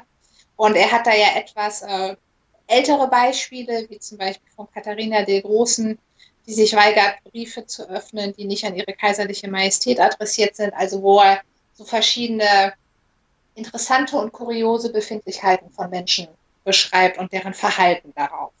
Ja? Nee, ich finde, Befindlichkeiten ist ein gutes Wort. Ja, weil es sind ja in der, Re also auch, äh, also alle Beispiele, die er mir da genannt hat. Es sind so, so, so schrullige Sachen einfach, also wo Leute da, in den Beispielen bestehen Leute ja darauf, auf ganz ähm, spezielle Art äh, von anderen Respekt zu bekommen. Und das ja. finde ich auch wie im letzten Kapitel, das sind lustige und schrille Anekdoten, aber ich bezweifle, dass, dass man darüber ähm, verallgemeinernde Schlüsse für die ganze Bevölkerung ziehen kann. Ja, das, äh, dem stimme ich zu. Sollen wir das Kapitel mit den Geisteskrankheiten etc. überspringen und mal zu seinen, also er geht ja dann irgendwann eher in Richtung Führungsverhalten. Mhm nachdem wir zuerst eben die verschiedenen Befindlichkeiten, die Menschen haben können und wie uns eben unser Verlangen nach Anerkennung auch schon mal in den Ruin treibt, geistig, körperlich oder finanziell. Und dann geht er, macht er aber den Bogen dazu und nennt dann seinen Namensvetter Andrew Carnegie. Mhm. Und äh, dass er Menschen hatte, die für ihn gearbeitet haben, die halt besonders erfolgreich waren, und dass die eben so erfolgreich waren, nicht weil die besonders toll waren oder Wissen hatten, was andere nicht hatten, sondern weil die einfach gut mit Menschen konnten. Mhm. Dass es eben unbezahlbar ist. Also gerade wenn ich ähm, Chef bin und jetzt zwei, drei Menschen habe, die unglaublich gut im Umgang mit Menschen sind, dann sind die halt unbezahlbar. Mhm. Die sollte man eben auch entsprechend belohnen, weil die sich um ein wahres Kapital kümmern, nämlich dass ich motivierte Menschen habe. Und das fand ich dann ganz spannend, dass wir dann mehr, ich will nicht sagen, in die Realität gekommen sind, aber ja, da ging es für mich wieder mehr auf Kurs, nachdem wir irgendwie vorher so ein paar komische Abzweigungen genommen haben im Kapitel. Ja, ich weiß, was du meinst. Es war so ein kleiner Ausflug in diese Extreme. Und da kommt man wieder mehr so in das Praktikable, dass man denkt, okay, das hat mehr mit meiner Lebensrealität auch zu tun. Wobei ich auf eine Sache, die kurios war, doch noch mal kurz eingehen würde, weil ich einen Bezug ja. zu unserer Lebensrealität sehe. Oh, uh, da bin ich gespannt er nennt an einer Stelle, wo er bei diesen ganzen pathologischen Leuten ist, die auch irgendwie ganz komische Sachen machen, nur um von anderen ähm, anerkannt zu werden, auch das Thema Adelstitelerschleichung. Also, dass Leute ja. Mh, faken, dass sie adliger Herkunft wären, um eben ihr Geltungsbedürfnis befriedigt zu bekommen. Und das, ich sehe da schon eine Analogie zu den, dem Betrug mit Doktortiteln, den wir ja schon seit einigen Jahren in der Öffentlichkeit bei Politikern vor allem immer ja. wieder ähm, ja, präsentiert bekommen. Und was ich daran interessant finde, ist, dass das zeigt, dass ja unser sozialer Rahmen und gesellschaftliche Bedingungen ähm, mitbestimmen, was als wichtig gilt. Also womit bist du wichtig? Zum Teil gibt es in bestimmten Kreisen ja auch eigene Codes. Ähm, das können, können bestimmte Statussymbole sein, aber auch sowas wie ein Akzent, dass man auf eine bestimmte Art spricht oder bestimmte Gesten hat, ähm, mit dem man zeigt, ja, ich gehöre zu diesem Kreis. Und ich finde, mhm. das hat schon noch, also das ist für mich ein wichtiger Punkt, ähm, dass dieses äh, Bedürfnis, wichtig zu sein, auch stark oder wie, worin sich das Ausdruck ähm, verleiht, sehr davon abhängt, in welchem Kreis, in welchem sozialen Kontext wir sind. Ja, und was spannend ist, da kommt für mich jetzt nochmal der Bogen, so wie du das formuliert hast, also in der ähm, Psychologie der Überzeugung. Da ist ja auch ein Kapitel zum Thema Legitimation. Warum bin ich berechtigt, Ratschläge zu geben, schlaue Sachen zu sagen und deswegen mhm. Einfluss zu nehmen? Und da ist ein Doktortitel oder auch andere Symbole von äh, Autorität, das hat ja einen ganz starken Einfluss darauf, wenn ich Menschen beeinflussen will. Dass ich äh, zum Beispiel mit dem Doktortitel oder anderen Sachen Leute, auch wenn sie nichts über mich wissen, eher geneigt sind zu sagen, ach, die Person hat bestimmt recht oder darauf höre ich mal. Ja. Und ich finde eben wichtig, wenn man sich selbst vor Manipulation schützen will und vor Einflüssen von anderen, die man nicht möchte, dass man immer bedenkt, ähm, Moment, wodurch bin ich jetzt gerade von dieser Person so beeindruckt? Warum denke ich, dass sie Autorität hat und mehr weiß als ich? Das finde ich wichtig und gleichzeitig, ähm, ja, ähm, also Carnegie geht ja auch immer sehr in die Richtung, ähm, du als Individuum, du kannst, du hast dieses Bedürfnis und du erfüllst das und du kannst beeinflussen, wie du auf andere wirkst ähm, deswegen finde ich wichtig, da nochmal mitzudenken, je nachdem, wo du bist, kannst du eben nicht, steht nicht alles in deiner Macht, ähm, wie du mhm. eben für Menschen eine Autorität darstellst oder auch wie du anderen das Gefühl gibst, dass sie wichtig sind. Es geht ja in dem Kapitel darum, dass ich anderen das Gefühl gebe, aber je gebe, dass sie wichtig sind. Aber je nachdem, was in unserem ähm, sozialen Kreis gerade als wichtig gilt, habe ich vielleicht doch nicht die Mittel, ihm, ihm das zu geben, weißt du? Also ich, er redet ja hier viel über ähm, Komplimente und dass man Leuten sagt, wie toll sie sind. Mm, aber ich glaube, in manchen Kontexten und Situationen reicht das eben nicht aus, sondern da braucht es etwas anderes, um als wichtig zu gelten. Und das kannst du nicht jedem geben, das, was er halt braucht. Zum Beispiel einen Adelstitel oder einen Doktortitel. Ja, oder wenn ich den Porsche brauche, damit ich anerkannt werde, den kriege ich halt auch nicht so ohne weiteres. Außer du gehst ins Multilevel-Marketing, Claudia, dann kriegst du den ganz schnell. Ja, ja, wenn ich den richtigen Mindset geht das ganz schnell. Und da haben wir wieder den Bogen. Nein, aber das finde ich nochmal einen guten Punkt, denn äh, das ist ja auch ganz spannend. Also ich finde, Doktortitel ist auch ein schönes Beispiel, denn äh, also ich kenne ganz viele Menschen, die einen haben, die aber wenig Wert darauf legen, mhm. so angesprochen zu werden oder den zu haben. Und dann gibt es aber auch Leute, denen ist das ganz wichtig. Also zum Beispiel ein Freund von mir arbeitet in einem Unternehmen. Jeder, der da einen Doktortitel hat, die reden direkt ganz anders miteinander als mit dem Fußvolk, was keinen Doktortitel hat. Mhm. Und das, ähm, also egal wer du bist, ob du schlau bist, ob du dumm bist, ob du nett bist, wenn du mit dem Doktortitel da einsteigst, gehörst du direkt schon mal zu einem Club, zu dem alle anderen ohne Doktortitel nicht gehören. Ja. Und das äh, ist auch, was In- und Outgroup betrifft, natürlich wieder ganz spannend. Gehöre ich. Und deshalb auch hier wieder. Es geht ja oftmals, wenn Carnegie von Bedeutung und Geltung spricht, um Zugehörigkeit. Genau. Zugehörigkeit. Das, äh, ja. Und da ist ja auch, ähm, wie du ja eben gesagt hast, die Frage, zu, wo, zu welcher Gruppe will ich gehören? Ja. Denn abhängig von, wer ja meine Zielgruppe ist, habe ich ja andere Wünsche und Triebe und ähnliches. Und das ist ja auch, ähm, wenn wir jetzt mal auf das Thema Komplimente vielleicht schon hinkommen, da, äh, also das habe ich auch schon selber erlebt und finde das auch immer wieder spannend. Dass, äh, also kennst du das? Wenn dir jemand ein Kompliment zu etwas macht, was für dich total normal ist, ja. was du auch schon immer konntest, freust du dich dann darüber oder ist es dir egal? Also mittlerweile freue ich mich schon darüber. Ich habe leider manchmal das Gefühl, dass ich, also ich glaube nicht wirklich, dass ich verarscht werde, aber ich merke manchmal, dass ich kurz überlege, meint die Person das gerade ernst? Und das ist irgendwie schade, dass ich das dann nicht sofort annehmen kann, sondern denke, hä, da steckt doch irgendwas dahinter. Vielleicht auch, weil ich zu viel schon ähm, mitbekommen habe, dass Leute halt wirklich meinen, also dich damit manipulieren wollen. Ich bin da manchmal so misstrauisch. Und in den meisten Fällen, wenn ich solche Komplimente bekomme, äh, kann ich dann aber schon einschätzen, nee, das war jetzt aufrichtig. Man merkt das ja auch, wenn man die Person besser kennt. Ähm, und kann mich schon darüber freuen, muss ich sagen. Auch wenn es für mich was Selbstverständliches ist. Es ist halt immer ein bisschen komisch. Aber es ist nicht so, dass es mir egal ist. Also ich, ich finde, es hat schon was äh, mit der Beziehung zwischen mir und dieser Person zu tun. Und ähm, es wertet dann nicht meinen Selbstwert aus. Also ich denke da nicht, oh, ich bin ähm, hier die Geilste, weil ich kann das, was der gerade nochmal erwähnt hat.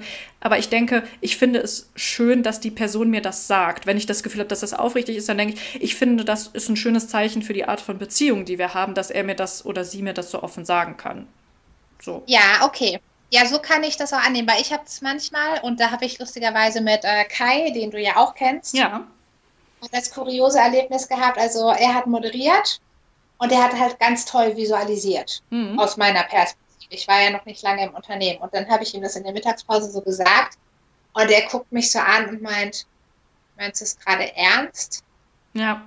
Wo mir in dem Moment klar wurde, okay, für ihn war das gerade überhaupt nichts Herausragendes, sondern also die Basis von dem, was er einfach an Fertigkeiten mitbringt. Und deswegen war das für ihn so banal, dass ich das jetzt so toll finde, wo er sich gar keine Mühe gegeben hat, sondern einfach nur das gemacht hat, was er immer macht, was er auch gemacht hätte, wenn er nicht moderiert hätte, dass das für ihn so total, äh, okay, ich verstehe die Begeisterung jetzt gar nicht. Und das fand ich da ganz komisch. Also, hab da, also ihn hat das, natürlich hat ihn das schon irgendwie gefreut, aber trotzdem war es für ihn so, hä? Und ich war später auch schon mal in Situationen dann, wo ich gedacht habe, okay, schön, dass du das zur Kenntnis nimmst, aber ja, ich weiß, dass ich das kann. Mir ist jetzt auch noch eine Situation eingefallen, ähm, wo du mir mal sowas in die Richtung gesagt hast, dass dir eben so ein Kompliment gemacht wurde und ein hm, bisschen komisch. Ähm, was mir dazu einfällt, ist, kommt es nicht auch darauf an, wer uns das sagt, weil Carnegie geht später auch darauf ein, wenn er nochmal, also er macht es nochmal von der anderen Seite, wenn er von Kritik abrät, sagt er, Kritik ist insbesondere schädlich, wenn sie von übergeordneten Personen kommt. Also zum Beispiel Unternehmen, Leute, die du auch als Autorität siehst oder die dir höher gestellt sind. Und ich frage mich gerade, ob es vielleicht nicht auch einen Unterschied machst, ob du dieses banale Kompliment von jemandem bekommst, der aus deiner Sicht unter dir steht oder über dir steht. Vielleicht ist es, meinst du, es macht nicht doch einen Unterschied, wenn jetzt du für etwas gelobt wirst, was du gut kannst, einfach weil du das eine Person sagst, von der du das nie erwartet hättest, dass sie sich sozusagen ich meine das jetzt gar nicht despektierlich, aber dass sie sich herablässt dazu, ähm, dir, dir quasi die Zeit zu schenken, dir das nochmal ausführlich zu sagen. Bei manchen Personen hat man ja das Gefühl, die sind so beschäftigt und die sind so wichtig, die haben gar keine Zeit, mich jetzt groß wahrzunehmen. Und ich finde schon, wenn diese Personen mir ein Kompliment machen, dann geht es mir da gar nicht so sehr um den Inhalt, sondern allein um die Tatsache, dass diese Person sich jetzt Zeit für mich genommen hat. Und das meinte ich auch gerade ein ja, bisschen mit der Beziehungsebene. Genau. Und das, ja. ich meine das mit über mir gar nicht hierarchisch, das sind meine Chefs, sondern Personen, von denen ich ein sehr hohes, ähm, eine sehr gute Einschätzung habe, die mir wichtig ja. sind oder die ich für sehr kompetent oder tolle Menschen halte. Ja, das äh, ist eine interessante Frage. Ich habe jetzt auch, während du es gesagt hast, schon darüber nachgedacht, und ich hatte zum Beispiel just noch am Freitag eine Situation, wo mir ja mein oberster Chef was Positives gesagt hat, also von etwas begeistert war, was jetzt wirklich nicht beeindruckend war aus meiner Perspektive. Mhm. Und da hat es mich gefreut, aber pur auf der Beziehungsebene und gleichzeitig war es mir aber inhaltlich auch total egal. Gar nichts herausragendes. Also, pass auf, ich habe was zusammengefasst in der Tabelle und das auf Flipchart geschrieben. Ja, aber hey, kann nicht jeder. Man hat viele schlechte Beispiele. Ja, ja, das ist wahr. aber es war jetzt auch nicht mein schönstes Flipchart und ich hatte es sowieso, also das spielt da vielleicht auch noch die Rolle. Und deswegen meine ich, dass das interessant ist, welche Variablen da alle reinspielen. Ja. Ich hatte das eh für mich gemacht und bin halt einfach damit zu ihm, weil ich gedacht habe, ach, das kann ja nicht schaden. Und deswegen hatte ich gerade überlegt, ob es mir auch egal war und dass es mir deswegen vielleicht auch inhaltlich egal war, weil ich jetzt, also es wäre was anderes gewesen, wenn ich gesagt hätte, boah, ich gehe jetzt ins Meeting mit ihm und ich visualisiere das nochmal total schön, damit das dann gut aussieht und ich irgendwie super vorbereitet bin oder was weiß ich was. Hm. Weißt du, weil ich meine, dass meine Erwartungshaltung, dass ich keine Erwartungshaltung ja. hatte, sondern es pur aus praktikablen Gründen mitgenommen habe und er das dann aber total toll fand. Hm. Ja, was wir aus den Gedanken ja jetzt schon mal mitnehmen können, ist, dass es eben mehrere Variablen gibt dafür, dass ähm, Lob und Anerkennung, geäußerte Anerkennung, ähm, den anderen so beeinflusst, wie wir wollen oder was beim anderen bewirkt. Das hat damit zu tun, du hast gesagt, die Erwartungshaltung, also auch die situativen Umstände. Äh, ich meinte ja die Person, die das macht und die Beziehung, die wir zu der Person haben. Das war nämlich dann der zweite, nachdem ich das äh, durchdacht hatte, dachte ich dann, naja, aber ich bin mir seiner, also es gibt ja nichts in mir, was an seiner Wertschätzung mir gegenüber zweifelt. Und das ist dann vielleicht auch nochmal anders. Also unsere Beziehung ist ja schon gut und ich werde definitiv wertgeschätzt. Auch. Und dass es deswegen dann natürlich schön ist, aber jetzt auch im Prinzip nur den Status quo bestätigt hat. Ah, okay. Verstehe. Obwohl er ja jemand ist, von dem ich auf jeden Fall eine hohe Meinung habe und dessen Urteil mir auch wichtig ist. Ja. Aber dadurch, dass das überhaupt nicht in Zweifel steht, weil ich regelmäßig ja Wertschätzung bekomme und meine Kompetenzen ja auch gar nicht unter Beweis stellen muss, weil wir kennen uns ja lang genug. Und das für mich jetzt eher was Besonderes wäre, wie du es eben in dem Beispiel genannt hast, wenn die Person so wichtig ist und busy und das dann sieht, mhm. dass du dir Mühe gegeben hast. Aber was das ja alles heißt, was wir jetzt besprochen haben, oder ich frage dich, heißt das nicht, dass es eben nicht so einfach ist, wie Carnegie in dem Kapitel das sagt, die dass dieses Geheimnis, mit Leuten ähm, gut klarzukommen und sie auch zu beeinflussen in deinem Sinne, ist, er, er, stellt ja nur eine Bedingung auf und das auch erst am Ende des Kapitels, nämlich es ist wichtig, dass das aufrichtige Anerkennung ist, dass das nicht Geschmeichel, Schmeichelei ist, die so, wo man eh merkt, das ist falsch und das ist nur so dahergeredet. Er sagt nur, das einzige Bedingung ist aufrichtig und wir ja. haben ja jetzt aber festgestellt, nee, da gibt es noch andere ähm, Rahmenbedingungen, die, die beeinflussen, was das beim anderen auslöst oder ob es überhaupt etwas mit ihm macht, dass du ihn lobst. Das heißt, wenn ich eine Person bin, zum Beispiel, die von meinem Gegenüber gar nicht als Autorität gesehen wird und nicht als besonders ähm, wichtig und kompetent, ist es vielleicht, da kann ich noch so aufrichtig sagen, was ich alles an der anderen toll finde, die wird sich vielleicht einfach überhaupt nicht dafür interessieren, was ich ihr sage. Ja, das finde ich nochmal spannend, denn du hattest ja eben auch schon dazu gesagt, ob es mit der Hierarchie, also nicht mit der Hierarchie im, in der offiziellen Hierarchie mhm. zu tun hat, sondern damit, äh, ob jemand in meinem Ansehen unter mir oder über mir ist. Und da habe ich halt auch ein paar Mal überlegt und also, und da sind wir jetzt aber eher bei offiziellen Hierarchien, wenn ich jetzt an unsere studentischen Hilfskräfte bei meinem vorherigen Arbeitgeber denke, wenn die mir irgendein Kompliment gemacht hat, hat mich das auf jeden Fall genauso gefreut oder war das für mich also gleichwertig mit dem, wenn meine Chefs das gemacht haben. Mhm. Da hätte das zum Beispiel keinen Einfluss, wobei ich sicherlich zu den studentischen Hilfskräften äh, durchaus schon mal eine bessere Beziehung hatte, was ja wieder dafür sprechen würde, es eben nicht nur um Machthierarchien geht, mhm. sondern um Beziehungsebene. Aber ja, ganz spannend. Ich äh, werde da mal in, in nächste Woche auch nochmal drauf achten. Aber es gibt jeden Fall. Nein, es gibt so eine Sache, also ich kann halt gut Englisch und das ist für mich seit Jahrzehnten so. Und das ist für mich auch gar kein Ding, mal eben auf Englisch zu quatschen oder was zu verstehen. Und das ist zum Beispiel was, wenn Menschen mir sagen, ach, dein Englisch ist so toll, das ist mir seit Jahren total egal. Und ich weiß nichts anderes. Ich kann dann höflich lächeln und sagen, danke. Aber ein Teil von mir denkt sich halt immer nur, ja, ich weiß. Weiter. Hm. Weil das für mich so normal ist. Ich denke mir manchmal, so muss es so richtig gut aussehenden Leuten gehen, die so jeden Tag gesagt bekommen, wow. Oder gerade auch wenn Frauen von Männern dann ständig gesagt bekommen, irgendwie, ja. ich meine, jetzt während Corona findet das wahrscheinlich nicht mehr so oft in Bars statt, aber oh, du bist so wunderschön. Und dass die dann auch denken, ich weiß, erzähl mir was Neues. Ungelogen, ich habe eine Bekannte, mit der ich oft ausgegangen bin früher, aus meinem ersten äh, Arbeitsleben. Und die hat ganz, ganz, also im Prinzip kannst du mit der nicht vor die Tür gehen, ohne dass sie mindestens in den ersten zehn Minuten angesprochen wird. Hm. Für die ist das halt auch ähnlich. Tatsächlich so, dass das für sie, ähm, also natürlich ist es nett, aber weil jeder hört schon mal gerne, dass er gut aussieht, aber es ist für sie auch tatsächlich so wie für mich das Englisch. Das ist für sie so, ja, ich weiß, geh mir jetzt bitte nicht auf den Sack. Oder je nachdem, wer du bist, bitte laber mich jetzt nicht zu, ich bin nicht interessiert. Auch wenn du das noch fünfmal sagst, ändert das leider nichts. Daher, ähm, ja, das ist lustig. Also da kenne ich auch jemanden, der so gut aussieht, dass ihr das tatsächlich egal ist. Äh, als Hinweis an den geneigten Hörer, wenn du eine kurze Pause brauchst, mach sie jetzt. Genau. Also, wir sind ja jetzt so ein bisschen hin und her gehüpft mit den Beispielen. Möchtest du noch über das Beispiel mit dem Ehemann und der Ehefrau sprechen? Mit den sechs Dingen, die man am anderen anders haben will? Ja, ich würde da tatsächlich eine Sache zu sagen. Magst du das kurz vorstellen, das Beispiel? Soll ich das eben vorstellen? Stell du es doch mal eben vor, dann suche ich kurz meine Notizen, was ich dazu sagen will, ja? Aber ich habe mir was notiert. Fantastisch. Also, Dale Carnegie sagt, ein Kursteilnehmer erzählte einmal, wie seine Frau, die mit einer Gruppe anderer Frauen an einem Selbstverbesserungsprogramm arbeitete, mit der Bitte an ihn trat, ihr sechs Dinge zu nennen, die er an ihr gerne geändert hätte, damit sie ihm in Zukunft eine bessere Lebensgefährtin sein könnte.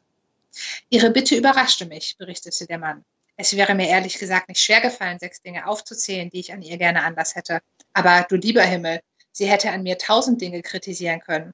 Also sagte ich nichts und bat nur, lass mich darüber nachdenken, ich gebe dir die Antwort morgen. Am nächsten Tag hat er dann Blumen für sie gekauft mit dem Zettel, dass er sie so liebt, wie sie ist und dass er keine sechs Dinge hat, die er anders haben möchte. Und das hat dazu geführt, dass seine Frau ihn an dem Abend natürlich sehr freudig empfangen hat und auch alle anderen Frauen wahnsinnig angetan waren davon. Hast du deine Notizen gefunden? Habe ich gefunden. Oder soll ich direkt noch was dazu sagen? Nee, ich kann äh, dazu sagen, dass ich mir die Frage notiert habe, was soll uns die Story sagen? Denn. Das ist eine gute Frage. Also, äh, ich habe aus der Story jetzt mitgenommen, okay, die war in dieser Selbstverbesserungsgruppe, die auch irgendwas mit der Kirche zu tun hat, und ihm wäre Kritik an ihr eingefallen, aber anstatt sie konstruktiv zu formulieren und ihr, wie sie es ja auch gewünscht hat, ähm, die Kritik zu geben, damit es ihr bei der Selbstreflexion hilft, hat er gelogen, beziehungsweise er hat verschwiegen. Er hat gesagt, ich habe nichts an dir zu kritisieren. Was kann man sich darüber streiten, ob das jetzt Lüge ist oder nicht. Ich habe mich erstmal gefragt, warum hat er vielleicht irgendwie böse Absichten seitens dieser Kirchengruppe vermutet? Warum hat er es ihr nicht einfach gesagt?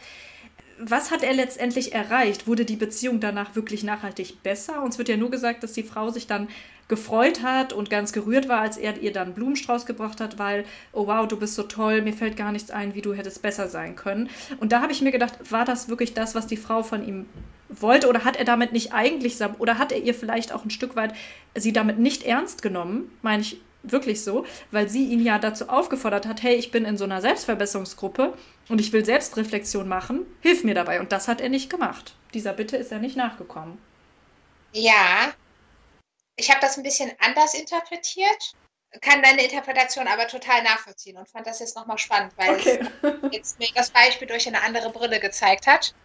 Genau, und ähm, ich dachte mir so, also, oder andersrum, du hast ja gerade die Frage gestellt, was wollte er damit bezwecken, warum hat das ihr nicht gesagt? Und für mich hieß das, im Prinzip hat das ihr nicht gesagt, weil er gar nicht, also böse formuliert, weil er ihre Kritik womöglich fürchtet. Ah, ja. Okay. Er sagt ja, sie hätte tausend Dinge an mir zu kritisieren. Ah. Wenn sie jetzt was ändert, dann müsste er ja womöglich auch was ändern.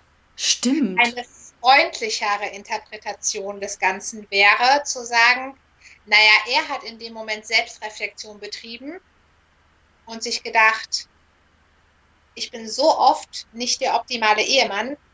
Es gibt gar keine Legitimation für mich, von meiner Frau zu verlangen, dass sie die optimale Ehefrau für mich ist. Und deswegen sage ich ihr nichts, was sie verbessern soll. Denn Teil unserer Ehe ist ja, dass man sich so liebt, wie man ist und das auch anerkennt, wie der andere ist, mit seinen Macken. Und wir haben alle Macken und deswegen werde ich ihr ihre Macken jetzt nicht vorhalten, denn ich habe selber genug Macken und es steht mir gar nicht zu, ihr, ihr welche vorzuhalten. Mhm. Weißt du, was ich meine? Mhm. Ich, das ist, ja, das verstehe ich. Nur spielt es für mich wieder da rein, dass wir auch beim letzten Kapitel, wo es um das Thema Kritik ging, ähm, ja festgehalten haben, man kann ja Leute beleidigen, indem man sie kritisiert und fertig machen, oder man kann es auf, man kann lernen, das auf eine Art zu machen, die sich, die den anderen nicht unbedingt verletzt, weil man zum Beispiel sagt, das ist dieses Verhalten, was mich stört und nicht du als Person, oder man sagt ähm, nur in diesen und diesen Situationen, oder man formuliert es so, mir ist wichtig, das und das und deshalb wünsche ich mir das von dir, ohne zu sagen, du bist eine schlechte Person. Natürlich ist das anstrengend und man muss sich da aufeinander zubewegen, aber das kann ja auch eine Art von Wertschätzung und Ernstnehmen des anderen sein, dass man sich überhaupt auf diese Tiefe mit jemandem begibt. Und das kommt hier ja völlig zu kurz. Und gerade in der Ehe, das war vielleicht früher auch anders in den 30ern, aber ich glaube, das würde man heute in einer Paarberatung so nicht mehr empfehlen. Ich wollte gerade sagen, also wenn Sie Paartherapie machen würden, wäre das jetzt fatal gewesen. Ja. ähm, was ich auch nochmal von den Formulierungen her spannend finde, sie sagt ja, dass sie gerne sechs Dinge genannt bekommen würde, um eine bessere Lebensgefährtin zu sein. Und das können ja Sachen, also das heißt ja noch nicht, es ist nicht zwangsläufig eine Aufforderung zu sagen, was magst du an mir nicht. Mhm. Das ist dann ja eigentlich die Frage, also ich nehme jetzt mal ein ganz banales Beispiel. Angenommen, mein Partner macht es total glücklich, wenn ich ihm morgens das Brot mache. Mhm. Oder wenn in dem Moment, wenn er nach Hause kommt, ich nicht sofort was frage, sondern die Person sich erstmal in Ruhe umziehen kann, einen Tee oder Kaffee trinkt und danach mit mir ins Gespräch geht. Dann kann man das ja formulieren dass man dieses Bedürfnis hat oder dass einen das besonders glücklich macht. Und wenn dem anderen das nicht wehtut, also wenn ich jetzt zum Beispiel sage, ist gar kein Problem, wenn ich mir ein Brot mache, dir das Brot eben mitzumachen, wenn dich das so glücklich macht, da breche ich mir keinen Zacken aus der Krone und das ist ja schön, wenn ich dir jeden Morgen eine Freude machen kann. Dann kann mir eine Person das ja sagen, als Feedback, um eine bessere Lebensgefährtin zu sein, ohne dass er mich kritisiert hat oder mir gesagt hat, äh, ich finde das total blöd oder also weil die Person sagt ja nicht, oh, ich bin jedes Mal unglücklich, wenn ich mir morgens mein Brot selber machen muss, sondern die Aussage ist ja pur, es würde mich, also, du, was weiß ich, man hat das am Wochenende mal gemacht und dann sagt man, das, da habe ich mich total wohl, oder was auch immer. Also fand ich total super. Aber ich sag mal so positiv ressourcenorientiert, da ist schon was super gelaufen und ich betone jetzt das, was gut ist und war und nicht das, was schlecht ist. So, oder? Genau. Ja, danke für die Zusammenfassung, genau. Ja. Und ja, deswegen fand ich, also das ist ja auch nochmal seine Interpretation. Jetzt ist hier Wortklauberei, vielleicht hat sie es auch anders gesagt, als es hier steht. Aber grundsätzlich hätte aus dieser Bitte, was man ändern soll, um eine bessere Lebensgefährtin zu sein, heißt ja noch nicht, dass man den anderen jetzt kritisiert oder sagt, das mag ich an dir nicht oder das finde ich doof. Mhm. Sondern erstmal eine recht konstruktive Aufforderung. Ja. Und da könnte ich ja auch sehr neutral drauf antworten, ohne dass ich mich über irgendwas beschwert habe. Total. Und diese ganzen Zwischentöne und Möglichkeiten, es gibt hier ja eben nicht nur schwarz und weiß, ich verprell den anderen total oder ich biedere mich ihm total mit falschen Komplimenten und Schmeichelei an. Dazwischen gibt es ja so viel. Und ich finde, ähm, in, die, in diesem Kapitel oder auch in dem davor wird das so verkürzt, dass wir diese Möglichkeiten ja gar nicht aufgezeigt bekommen. Wir haben ja so viele Handlungsmöglichkeiten eigentlich in diesem Bereich, Beziehungen zu gestalten zu anderen. Und das wird jetzt nur so ein kleiner Ausschnitt gezeigt, dass ich das Gefühl habe, dass es, ich fühle mich dadurch jetzt gar nicht so groß ermächtigt, wie, ja, würde ich mir das Ganze ein bisschen differenzierter angucken und sehen, ich habe ja viel mehr Zwischenschritte und Möglichkeiten. Ja, nee, dem stimme ich zu. Und habe gerade für mich selbst gedacht, wie ironisch es ist, dass Dale immer so viele Beispiele anwendet und dass es doch schöner wäre, wenn er nur fünf Beispiele nimmt oder nur drei und dafür auf mehr Nuancen eingehen würde. Stimmt, total. Und Ach, Dale. Ja, wirklich. Aber was ich vielleicht kurz noch, also bevor dieser Abschnitt startet mit einem Kursteilnehmer, erzählte mir einmal, führte er diese Studie an, mhm. dass äh, der Großteil der Ehen sich trennt wegen mangelnder Anerkennung. Und von da an geht er dann ja auf dieses Beispiel über. Und das ist eigentlich auch wieder ein kurioses Beispiel, für die These zu beginnen. Also natürlich landet es dann damit, dass er ihr Anerkennung gibt, weil er sagt, ich Blumen und ich liebe dich so, wie du bist.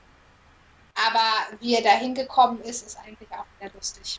Also zu sagen, ja, die meisten Ehen trennen sich wegen mangelnder Anerkennung und ja, dann passiert dieses Kapitel vom Teilnehmer, wo sie um Kritik bittet oder um konstruktive Sachen und er dann aber nur Anerkennung zurückgibt. Und das ist dann das Paradebeispiel dafür. Ja.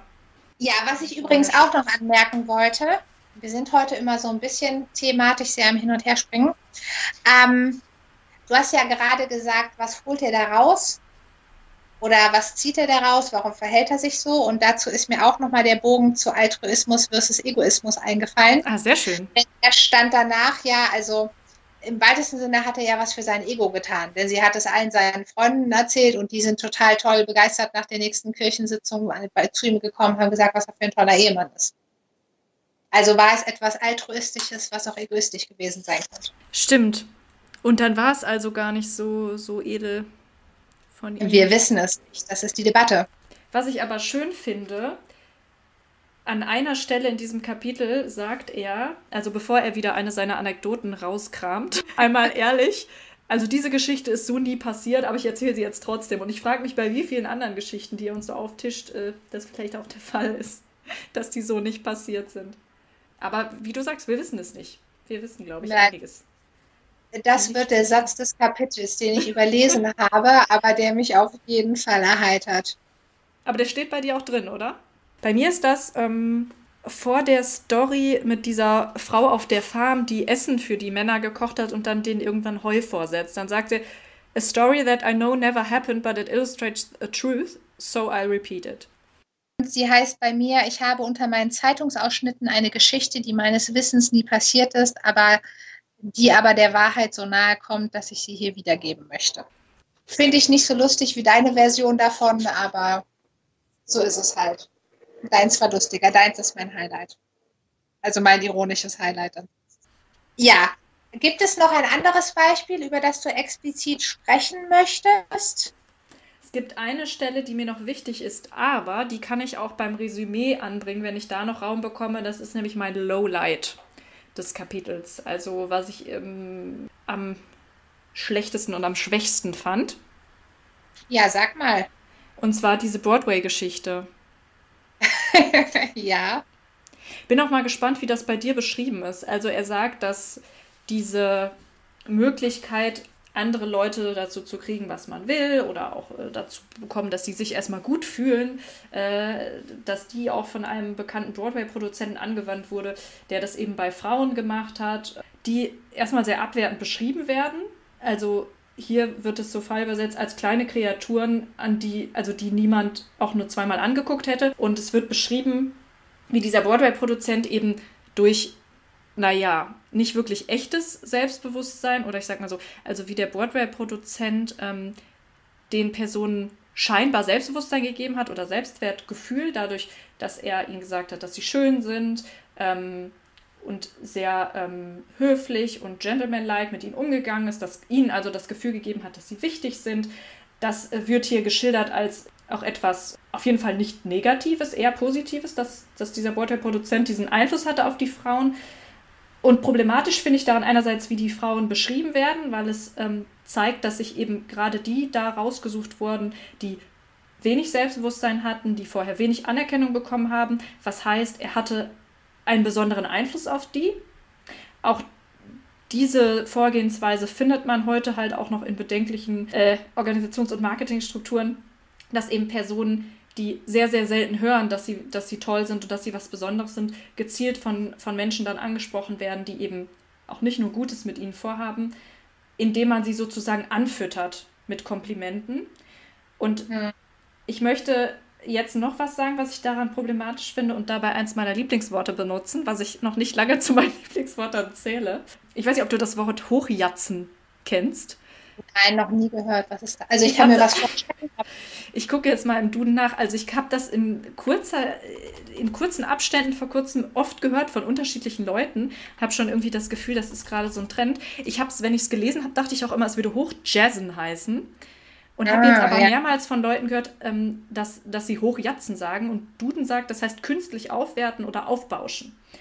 Okay. Und ich finde an der Story, an dieser Broadway-Story problematisch, dass hier weggelassen wird, dass wenn die Leute sozusagen hochgejatzt werden durch diese Komplimente und dieses Überschütten mit, oh, du bist so wichtig, du bist so toll, du bist so hübsch, dann das ganz schlimme Folgen haben kann, wenn die sich nämlich abhängig machen von diesem ja auch wieder externen Lob und dieser externen Belohnung und dass die von diesem Podest, auf das sie hochgejatzt wurden, nämlich ganz schnell und ganz tief runterfallen können, ähm, wenn sie ihren Selbst Selbstwert nämlich abhängig machen von dieser Anerkennung von außen. Und man sieht das ja auch sehr oft, da gibt es viele Beispiele für Abstürze von Hollywood-Größen oder Popstars. Ich wollte gerade sagen, oder One-Hit-Wonders. Und das kann total problematisch sein, endet für die Leute oft in Suchtproblemen und gescheiterten Existenzen. Und dass das hier so in eine Reihe gestellt wird mit, ja, da hatte jemand auch ganz toll Einfluss auf andere und hat denen ja sowas was Gutes getan, weil das waren so, so arme kleine Kreaturen, die niemand angucken wollte, aber durch ihn sind die zur Größe gekommen ähm, und sind wichtig geworden. Das finde ich sehr bedenklich und das ist mein Lowlight.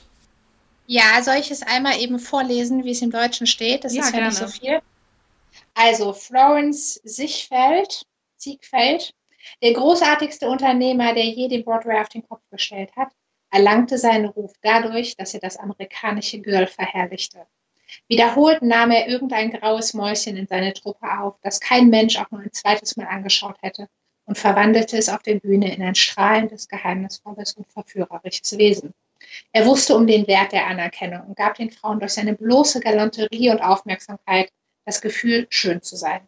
Er ließ es auch an praktischer Aufmunterung nicht fehlen und steigerte die Gage seiner Revue-Tänzerin von 30 auf 150 Dollar in der Woche.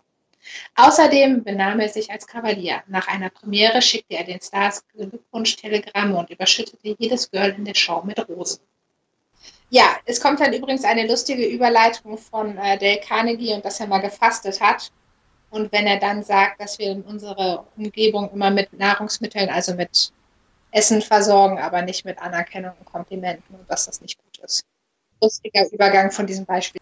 Total. Ich finde diese Hungermetapher etwas schwierig, weil er ja damit eben durch diesen Übergang auch nahelegt, dass ähm, das im Grunde was ähnliches ist, also dass die, diese Broadway Girls ja hungrig nach Anerkennung waren und auch das hat für mich wieder so ein Essstörungsvibe. Also auf jeden Fall was Ungesundes, ähm, dass du dich ja. so abhängig machst und hungerst nach diesem äh, von außen und da auch einfach in eine ähm, ungesunde Schiene abrutschen kannst, finde ich, äh, also das, das funkelt hier schon durch.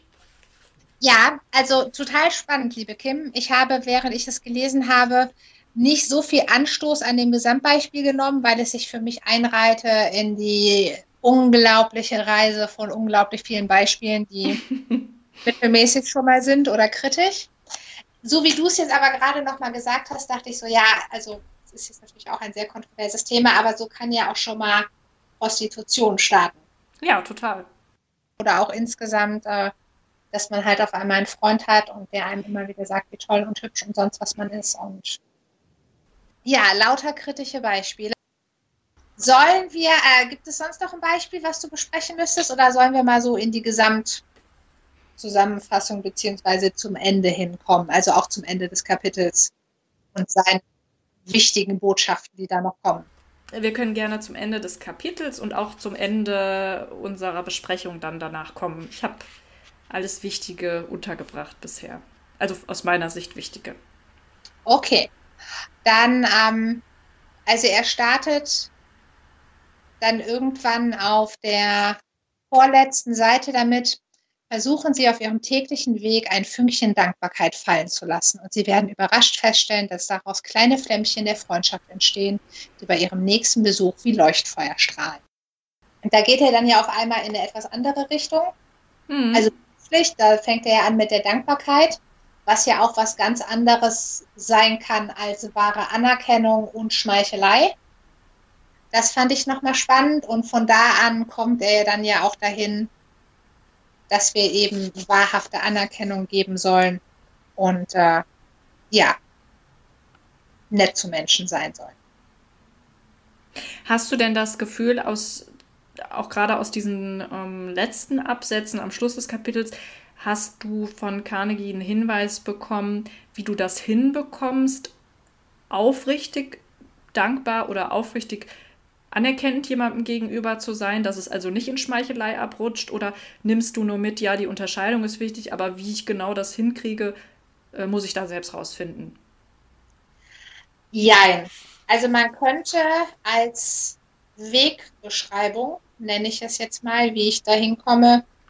Ja, einmal dahin kommen, dass er sagt, äh, aber woran erkenne ich denn den Unterschied zwischen Anerkennung und Schmeichelei? Ganz einfach, die eine ist echt, die andere unecht.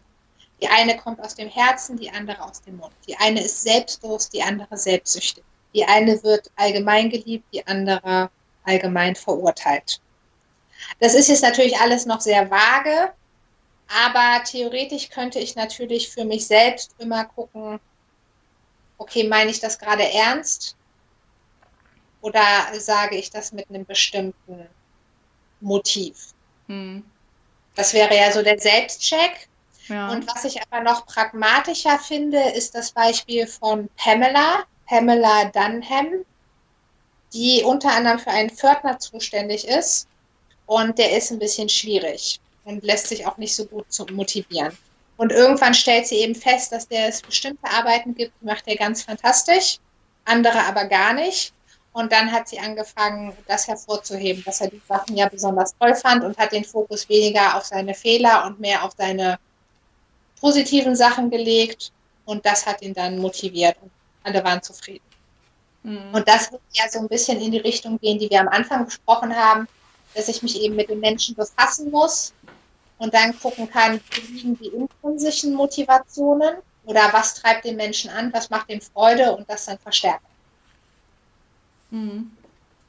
Aber das steht da so explizit nicht drin. Also in gewisser Hinsicht lässt er einen ein bisschen hängen. Außer dass er sagt, geben Sie ehrliche und aufrichtige Antworten. Ja, das mit diesem Hinweis, zum, dass ein Selbstcheck sich lohnen könnte, bevor man Komplimente ausspricht oder versucht, Leuten was Gutes zu sagen, das finde ich wichtig, dass du das jetzt nochmal gesagt hast. Also das könnte ich auch mit Wohlwollen daraus ziehen. Ich bin allerdings auch wieder hier Bedenkenträger in der Hinsicht, dass ich glaube, dass nicht alle das aus dem Kapitel so mitnehmen und dass es, oder ich habe die Sorge, dass einige doch nur mitnehmen, ja, ähm, ja, ich, ich meine das ernst so, ne? Also ich, ähm, hm, ich sag Leuten was Schönes, weil er sagt an einer Stelle auch, also er, er deutet auch schon an, ja, das kann auch mal schwierig werden. Es ist nicht einfach.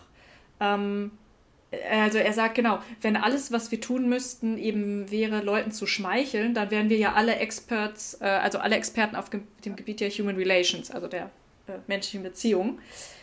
Und hier kommt schon raus, so einfach ist es nicht und man müsste sich die Mühe machen, sich mit dem anderen zu beschäftigen. Da habe ich die Sorge, dass den Schritt vielleicht nicht alle gehen, weil das eben anstrengend ja. ist. Ja, es ist nicht nur anstrengend, sondern Menschen sind da ja auch unterschiedlich gut drin. Also es sind ja nicht alle Menschen gleich aufmerksam. Ja, und zu manchen Menschen fällt auch mir, muss ich sagen, einfach nicht sofort was Gutes ein. Und ich muss mir wirklich Zeit nehmen oder ich muss das vielleicht auch üben, diesen Perspektivenwechsel und empathisch zu sein. Und das klappt nicht von Anfang an unbedingt bei jedem, äh, bei jedem Menschen auch was Gutes zu finden und das für ihn so zu formulieren, dass er mir auch glaubt, dass ich das so, so denke. Ja, also ich glaube, das sind nochmal zwei Paar Schuhe. Zum einen ist jetzt ein ganz äh, vielleicht abstruses Beispiel, aber daran kann ich es, glaube ich, illustrieren ich habe mal irgendwann war ich am Flughafen und es hat ewig gedauert, bis das Flugzeug kam und ich habe mich mit den Leuten neben mir unterhalten und sie war Veganerin. Also das Ganze war vor etwa 20 Jahren, Veganer waren dann noch seltener. Und dann habe ich halt gefragt, so, oh ja, okay, wie, also was beinhaltet das denn genau? Was isst man denn jetzt, was isst man nicht und wie funktioniert das denn und geht das gut und ist es praktisch und so? Und sie hat mir am Ende unseres Gespräches, als dann unsere unterschiedlichen Flieger kamen, gesagt, dass sie äh, normalerweise auf diese Frage überhaupt nicht mehr reagiert, weil sie die so oft so doof gestellt bekommen hat mhm. und dann immer erstmal nur vage antwortet und dann jetzt auch nicht so, ach krass, das tut mir leid so und dann sie so, nee, nee, sie hatte dann schon, also sie merkt immer, wenn ihr diese Frage gestellt wird, gehen zuerst Alarmglocken an, aber das, was ich dann weiter darauf gefragt oder gesagt habe, hat ihr halt schon suggeriert, nee, die Person will das gerade wirklich wissen, mhm. ist daran interessiert. Und ich glaube, dass wenn wir etwas ehrlich meinen, das Bauchgefühl des anderen ihm oder ihr auch vermitteln wird, dass da gerade tatsächliches Interesse ist. Und dass das sozusagen die gute Nachricht ist mhm. für mich, die zwar nicht in dem Kapitel steht, aber die ich sagen würde, wenn wir etwas aufrichtig meinen, glaube ich, sind Menschen immer in der Lage, das rüberzubringen. Wenn auch, selbst wenn die mhm. andere Person erstmal skeptisch ist. Also genauso wie das Beispiel mit Kai, der war ja auch erstmal so, hm, okay, meinst du das jetzt ernst so, weil es für ihn so was Banales war? Wo er gedacht hat, ernsthaft, das kann jetzt jemand toll gefunden haben.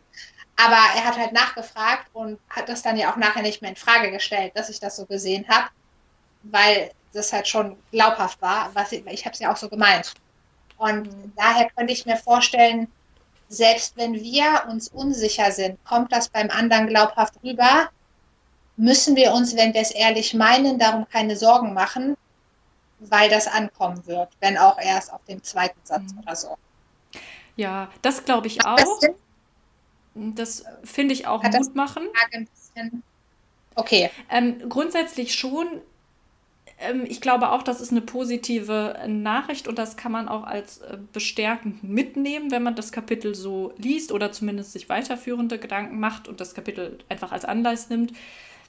Ich glaube trotzdem, dass das äh, problematisch bleibt, dass du ähm, bei manch, äh, dass, dass Menschen in Situationen kommen, wo sie andere beeinflussen wollen oder andere ähm, gerne ähm, auf ihrer Seite ziehen möchten oder überzeugen möchten und die vielleicht auch deshalb zu diesem Buch greifen und die aber einfach es nicht schaffen, vielleicht wegen mangelndem, wegen mangelnder Übung oder ähm, auch einfach, weil sie da nicht so talentiert drin sind, ähm, beim anderen etwas wirklich aufrichtig, also etwas zu erkennen, was sie auch wirklich aus vollem Herzen ähm, zu schätzen wissen und als positive Eigenschaft deuten. Also weißt du, dass dieses Erkennen, ja. dass es daran hapert. Und diese Leute können gar nicht aufrichtig dem anderen etwas vermitteln, etwas, ja, ein ja, Kompliment. Wenn nichts, genau, wenn ich nichts habe, wenn das daran scheitert, dann kann ich das noch so sehr versuchen, dann wird der andere merken, dass ich es nicht aufrichtig meine, weil ich es nicht aufrichtig meine, weil ich nichts gefunden habe. Und ich fürchte, dass, oder ich sehe manchmal auch Beispiele dafür, dass Menschen das trotzdem versuchen und meinen, man merkt es nicht. Mhm. Ja, dazu hätte ich noch zwei Paragraphen von Dale. Ja. Wenn ich einen vorlese, der andere ist aus dem Kapitel vorher.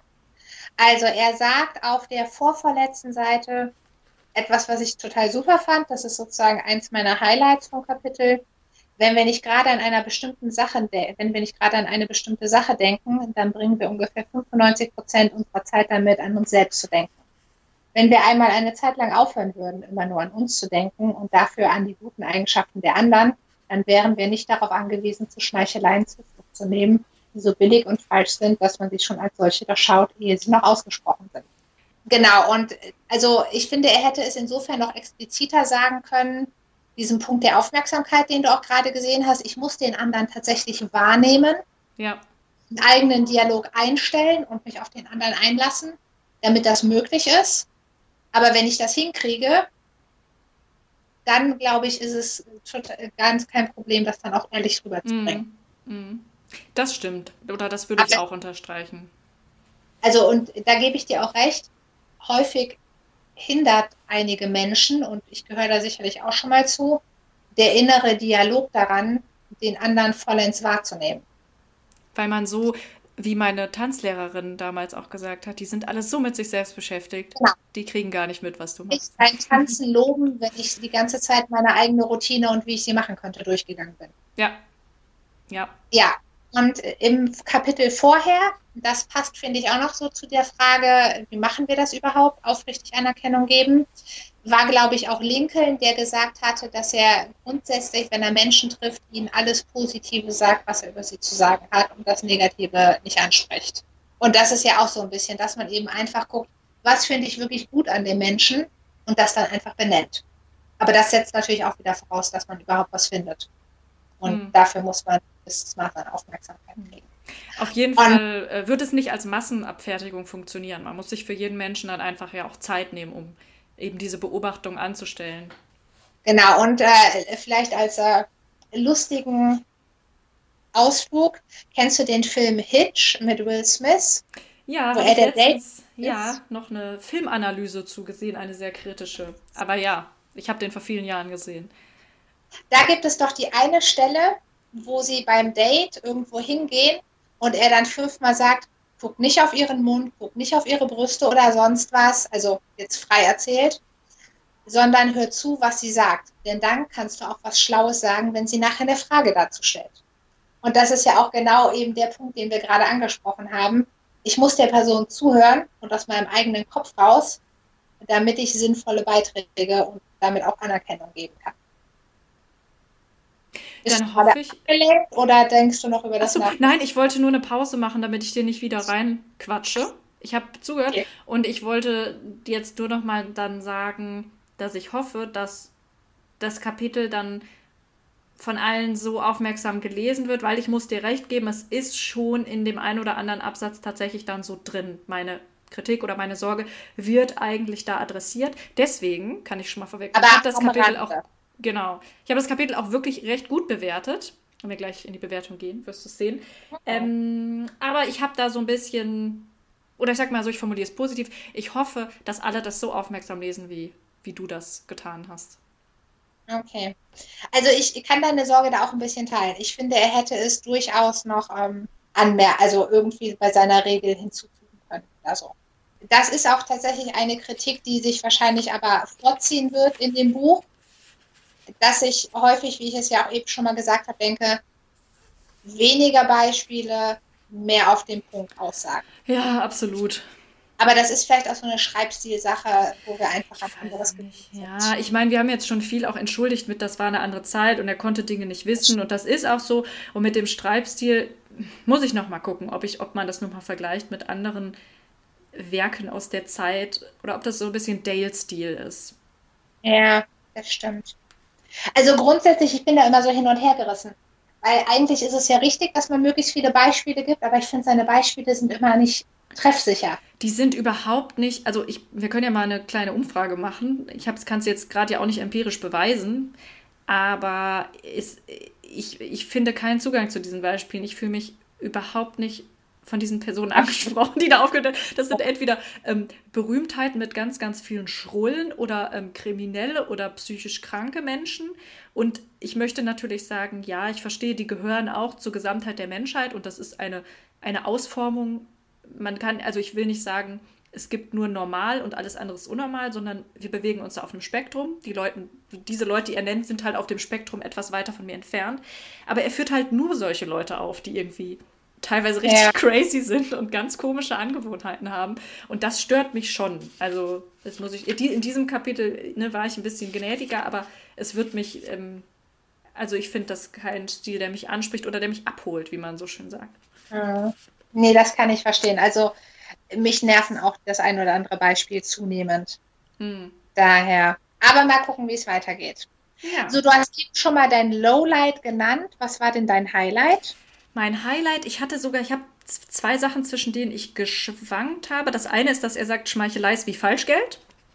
Ja. Dass es auch am Ende dir dich, also am Anfang funkt, funktioniert es, aber es wird auf dich zurückfallen und am Ende wird es mehr Schaden als Gutes anrichten. Das fand ich sehr gut.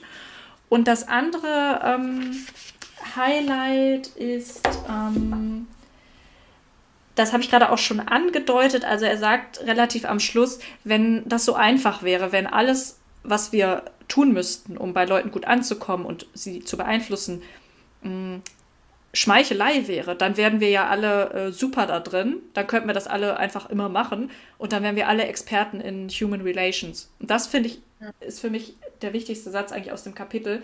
Und ich hoffe, dass da bei allen Lesern, äh, ja, wie er, er sagt ja auch, man soll sich ständig Sachen unterstreichen. Ich hoffe, dass sich das alle unterstreichen, weil das ähm, hatte ich am Anfang, also die Sorge hatte ich am Anfang, dass in dem Buch viele Sachen ähm, so vermittelt werden oder auch die Ratschläge, ne, so als Kochrezept, du musst nur dies machen und das machen. Und dadurch, dass er so Listen macht mit den Prinzipien und den Empfehlungen, könnte man auch den Eindruck bekommen, aber an dieser Stelle merkt man eben, dass er schon sagt, ganz so einfach ist es nicht und du musst dir ein bisschen Mühe geben und du musst schon ein bisschen was investieren an Zeit und Aufmerksamkeit in andere Menschen. Hm. Deshalb, das war mein, mein Highlight dann noch. Okay. Ich habe drei Sätze, die ich feiern kann. Mhm. Den einen habe ich schon gesagt, dass äh, eben nochmal der Hinweis, wie viel wir an uns selbst denken. Dann fand ich den ähm, Satz unter der Büste des mexikanischen Helden General Obregon. Fürchte dich nicht vor Feinden, die dich angreifen, hüte dich vor den Freunden, die dir schmeicheln. mhm. nochmal lustig, weil das ist doch auch, ähm, also bei den ganzen, ich will nicht sagen Kriegstheorien äh, und ähnliches, aber wo ja auch immer ist so, dass man seine Feinde näher haben soll. Ja, diese Militär- und Schlachtgeschichten. Genau. Hm. Deswegen, das finde ich immer schwierig. Und ein anderer noch, den ich ganz toll finde, wo ich dann gleich auch noch mal was zu den Mindset-Menschen sagen kann. Und zwar ähm, geht er da wieder auf Andrew Carnegie ein. Selbst über seinen Tod hinaus wollte Carnegie seinen Mitmensch Mitarbeitern Anerkennung zollen und ließ deshalb die Worte auf seinen Grabstein setzen. Hier ruht einer, der sich zeitlebens mit Menschen umgeben hat, die klüger waren als er. Die Motivation, das jetzt auf seinen Grabstein zu schreiben, sei dahingestellt, aber den Satz finde ich auch nochmal gut, denn es gibt auch so ein paar populäre Mindset-Leute, die auch schon mal so Sätze sagen, wenn man der schlauste Mensch in einem Raum ist, dann ist man im falschen Raum. Mhm. Und das finde ich total sinnvoll und sollten sich viele Menschen vielleicht auch einfach. Also natürlich ist das schön, wenn man der schlauste Mensch irgendwo ist, aber prinzipiell ist man dann fehl am Platz. Weil äh, man sollte sich ja weiterentwickeln. Und das finde ich ganz schön, dass äh, Andrew Carnegie das auch schon berücksichtigt hat und dass der Satz da schon auftaucht, weil das etwas ist, was man heutzutage auch immer noch in der Mindset-Szene schon mal findet. Okay. Ja, dann hast du eben schon gesagt, dass du, ähm, wie soll ich sagen, äh, das Kapitel ganz positiv bewertet hast. Wie hast du es denn bewertet? Also, auf unserer Notenskala der Zauberergrade aus dem Harry Potter-Universum ja. Habe ich die Note E sogar mit einem Plus vergeben. Also Erwartungen oh. übertroffen mit Plus. Hatte ich bisher noch nie. Bisher wow. die beste Note. Darüber wäre nur noch O wie ohne Gleichen. Ja. Ähm, und zwar, ich habe ja schon gesagt, was meine Highlights waren und kann hier nur noch mal sagen, ich hatte also gerade dieser Wendepunkt zum Schluss hin, dass er diese Differenzierung macht zwischen Schmeichelei und aufrichtiger Anerkennung und in dem einen oder anderen Absatz dann zumindest andeutet, das ist nicht einfach. Du bekommst es nicht einfach durch ähm, Herausschütten von irgendwelchen Komplimenten hin, sondern du musst dich mit der Person beschäftigen, die dir gegenüber sitzt. Das deutet sich ja dann schon an. Und das deutet sich mehr an, als ich gedacht hätte. Deshalb habe ich es, und auch vielleicht, weil ich übernächtigt war und weil ich dann irgendwie in einer interessanten Stimmung war, äh, habe ich das gut benotet. Aber ich würde es jetzt auch nicht zurücknehmen. Das Einzige, was ich halt problematisch wirklich finde, die einzige Stelle ist, dass äh, mit dem. Äh, das Beispiel mit, dem, mit den Broadway-Frauen, die da so ähm, ja, bei der Stange gehalten wurden äh, in mehrfacher Hinsicht. Und ähm, dann dieser Übergang mit dieser Hungermetapher, dass die Leute eben hungrig nach Anerkennung sind. Das finde ich bedenklich. Ansonsten kann ich nichts wirklich ernsthaft kritisieren aus dem Kapitel. Okay. Wow, nicht schlecht. Also ich habe ihm nur ein A gegeben. A wie annehmbar. Genau, A wie annehmbar. Weil es für mich, also es war halt schon ein langer Weg, bis wir zur Pointe kommen. Ja, das stimmt. Und wie ich vorhin auch schon mal gesagt habe, halt auch so ein paar Abwege und die Beispiele holen mich halt auch an ganz, ganz vielen Stellen nicht ab. Und selbst wenn dann so Beispiele sind wie Freud, wo ich als Psychologin natürlich denke, uh, Freud, ähm, ja, darüber haben wir ja am Anfang schon alles gesagt über dieses Beispiel. Freud ist dein das, Trigger, ist einer deiner Trigger, oder? Äh, ja, also im Positiven wie im Negativen in meinem Studium ist er ja tatsächlich eher nur am Rande gewesen, weil wir ja sehr verhaltens, äh, behavioristisch äh, groß geworden sind, psychologisch in der Uni. Und in der psychodynamischen Coaching-Weiterbildung musste ich dann ja tatsächlich auch ein Originalwerk von Freud lesen. Das war schon hart. Kann ich nicht anders sagen. Nein, aber Freud, also was man ja auf jeden Fall anerkennen muss, wenn Freud nicht gewesen wäre, hätte die Psychologisierung der Gesellschaft wahrscheinlich nicht stattgefunden. Und das ist natürlich eine enorme Leistung, dass wir so viele Jahrzehnte nach seinem Leben immer noch wissen, wer er ist und auch in der Normalgesellschaft es Redewendungen zu ihm gibt, wie den Freudschen Versprecher und andere Sachen. Hm. Das ist natürlich schon eine sehr herausragende Leistung. Ja. Da Deswegen, ich würde da Carnegie das auch überhaupt nicht negativ auslegen, dass er ihn erwähnt und wie er ihn erwähnt, auch wegen des zeitlichen ja. Kontexts und ähm, er ist da ja auch jetzt gar nicht groß drauf rumgeritten. Aber die Irritierung bleibt äh, wegen diesen zwei Antrieben, die er da am Anfang als Bedürfnisse aufführt. Naja, vielleicht lösen wir das ja nochmal, was, wie das gemeint war. Ja, übrigens fällt mir gerade auf, dafür, dass wir beide so viel über Bedürfnisse und äh, mit dem Bedürfnis, also wir haben keinmal Maslow erwähnt, was eigentlich lustig ist. Ich habe es mir notiert, weil er diese, er, also Carnegie macht ja diese Auf, Auflistung von diesen acht Bedürfnissen. Ja. habe ich gedacht, soll das irgendwie, gibt es hier eine Hierarchie oder nicht? Stimmt. Aber du, vielleicht kommt das noch mal in einem anderen Kapitel, dann können wir noch mal auf Maslow eingehen. Der wird ja auch rauf und runter gebetet bei der Mindset-Szene. Deswegen, und ich hatte sogar extra noch äh, ein aktuelles Buch mit hinzugenommen, oh.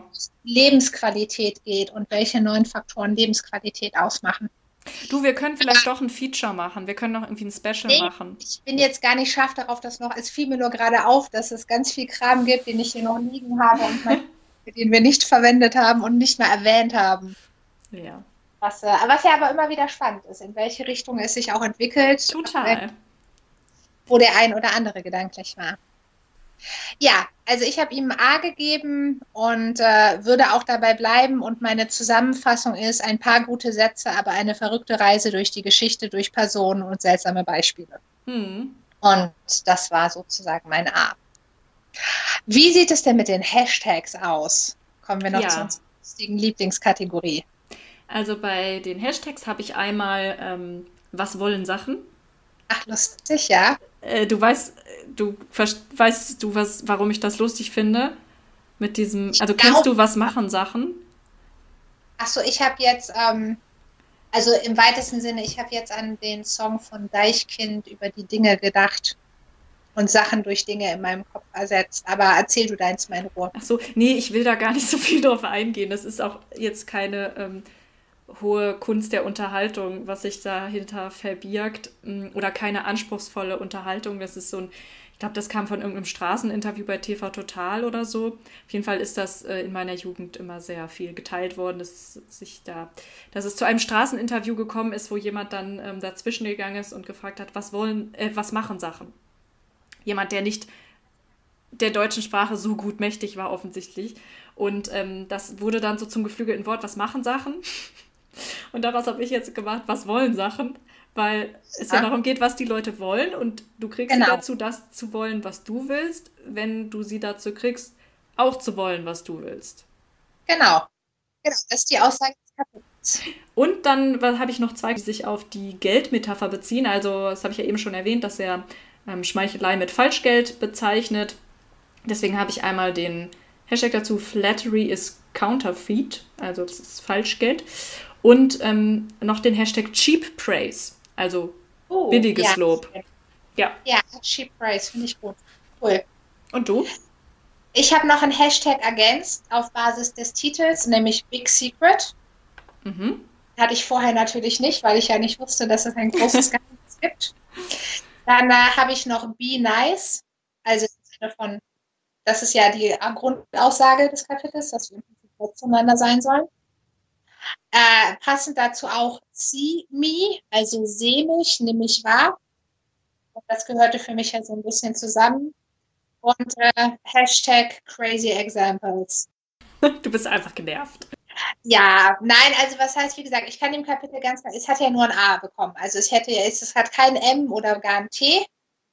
Und wie gesagt, viele gute Sätze, aber zwischendurch denke ich halt immer, kannst du bitte auf andere Sachen mehr eingehen? Also ich finde, er macht immer, er erzählt ständig von anderen Leuten und schiebt dann so drei Weisheiten zwischendurch ein. Mm.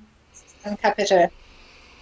Ah, ja, das ist so ich weiß nicht, es soll, glaube ich, irgendwie szenisch sein oder äh, anregend sein, dass wir uns dann alles so bildlich vorstellen können, wie die Leute sehen. Aber ich merke auch bei mir hat es auch den gegenteiligen Effekt, dass ich den Drang habe, das zu überblättern. Und nicht, weil ich eine kurze Aufmerksamkeitsspanne habe, weil ich ein, in der heutigen Zeit lebe und nur noch ein Millennial.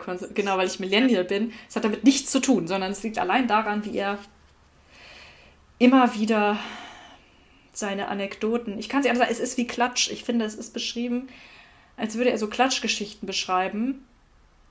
Und ich wäre so beim Kaffeekränzchen und müsste mir das jetzt irgendwie anhören, wie der eine über den anderen so Stories erzählt, die mich halt nicht so wahnsinnig interessieren. Aber, ne, und ich merke jetzt auch an dieser Folge, wir überraschen uns immer wieder gegenseitig. Es ist wie eine Wundertüte, dieses Buch und die Kapitel. Man weiß nie, was rauskommt. Man geht mit einer Einstellung rein und mit seinen Notizen und dann beeinflussen wir uns. Dann beeinflussen wir uns. Ich vergebe eine ziemlich gute Note, Note, du vergibst eine mittelmäßige Note und wir sind beide von unterschiedlichen Sachen angenervt. Ja, und nächstes Mal ist bestimmt wieder andersrum. Ähm, was ich vielleicht noch kurz ähm, lustigerweise, also ich kritisiere ja bei ihm immer die Beispiele. Und was aber eigentlich ganz spannend ist, also in meiner Berufspraxis in Seminaren habe ich ja auch immer so viele Beispiele gehabt und habe jetzt zwischendurch auch gedacht, oh Gott, war das für dich, war das für andere vielleicht auch so wie für dich jetzt bei Dale? Also natürlich halte ich Beispiele für treffsicherer und ich habe dazu ja immer noch Theorie vermittelt und die Theorie in der Regel ja durch Beispiele illustriert die verschiedenen Varianten. Aber äh, das war noch so ein Punkt, den ich für mich selbst, äh, worüber ich nachgedacht habe. Und äh, was ich vielleicht auch nochmal Positives sagen will, wenn wir nicht den Podcast machen würden und ich es einfach nur so lese, würde ich es, glaube ich, weniger kritisch sehen. Also ich mache das jetzt daran fest und das weiß ich aber natürlich auch nicht. Ich habe ja in meiner Jugend Sorge dich nicht lebe von ihm gelesen und ich habe keinerlei negative Erinnerung an das Buch. Aber gut, in deiner Jugend hattest du doch eine ganz andere Einstellung, anderes Vorwissen. Und ich war, weißt du, wovon ich in meiner Jugend alles beeindruckt war? Ich weiß noch, was da immer alles mein Lieblingsbuch war und das ist so toll und wow. Und ähm, man verändert sich ja auch einfach. Nein, das stimmt. Aber das ist halt das Spannende. Wenn wir das durchhaben, werde ich mir das andere gucken, ob er da auch so viele Beispiele genannt hat. Ach so, na okay. Und ich die ja. da einfach unkritisch durchgegangen bin. Oder ob das Buch vielleicht tatsächlich anders aufgebaut ist. Ja, du hattest das doch, das du weißt schon wem doch auch, dass du das, als du es mit mir nochmal gelesen hast, auch kritischer gesehen ja, hast. Ja, auf jeden Fall, auf jeden Fall. Da bin ich ja viel länger bei einem Kapitel stehen geblieben, ja. als ich das sonst gemacht hätte. Auch hier merkt man wieder die Macht der Aufmerksamkeit. Wohin wir unsere Aufmerksamkeit lenken, beeinflusst auch, wie wir das Gesamtpaket beurteilen. Ja, liebe Hörer, ich hoffe, ihr hattet wieder Freude wie ihr schon gehört habt, Kim und ich hatten Freude und wir haben uns wieder gegenseitig überrascht, unsere Perspektive ein bisschen verändert und erweitert. Wir werden jetzt noch einen weiteren schönen Abend haben. Wenn du sie es auch am Abend hören, dann jetzt einen schönen Abend oder ansonsten einen guten Morgen, einen guten Start in den Tag oder was auch immer. Alles Gute auf jeden Fall. Tschüss und bis bald. Ciao.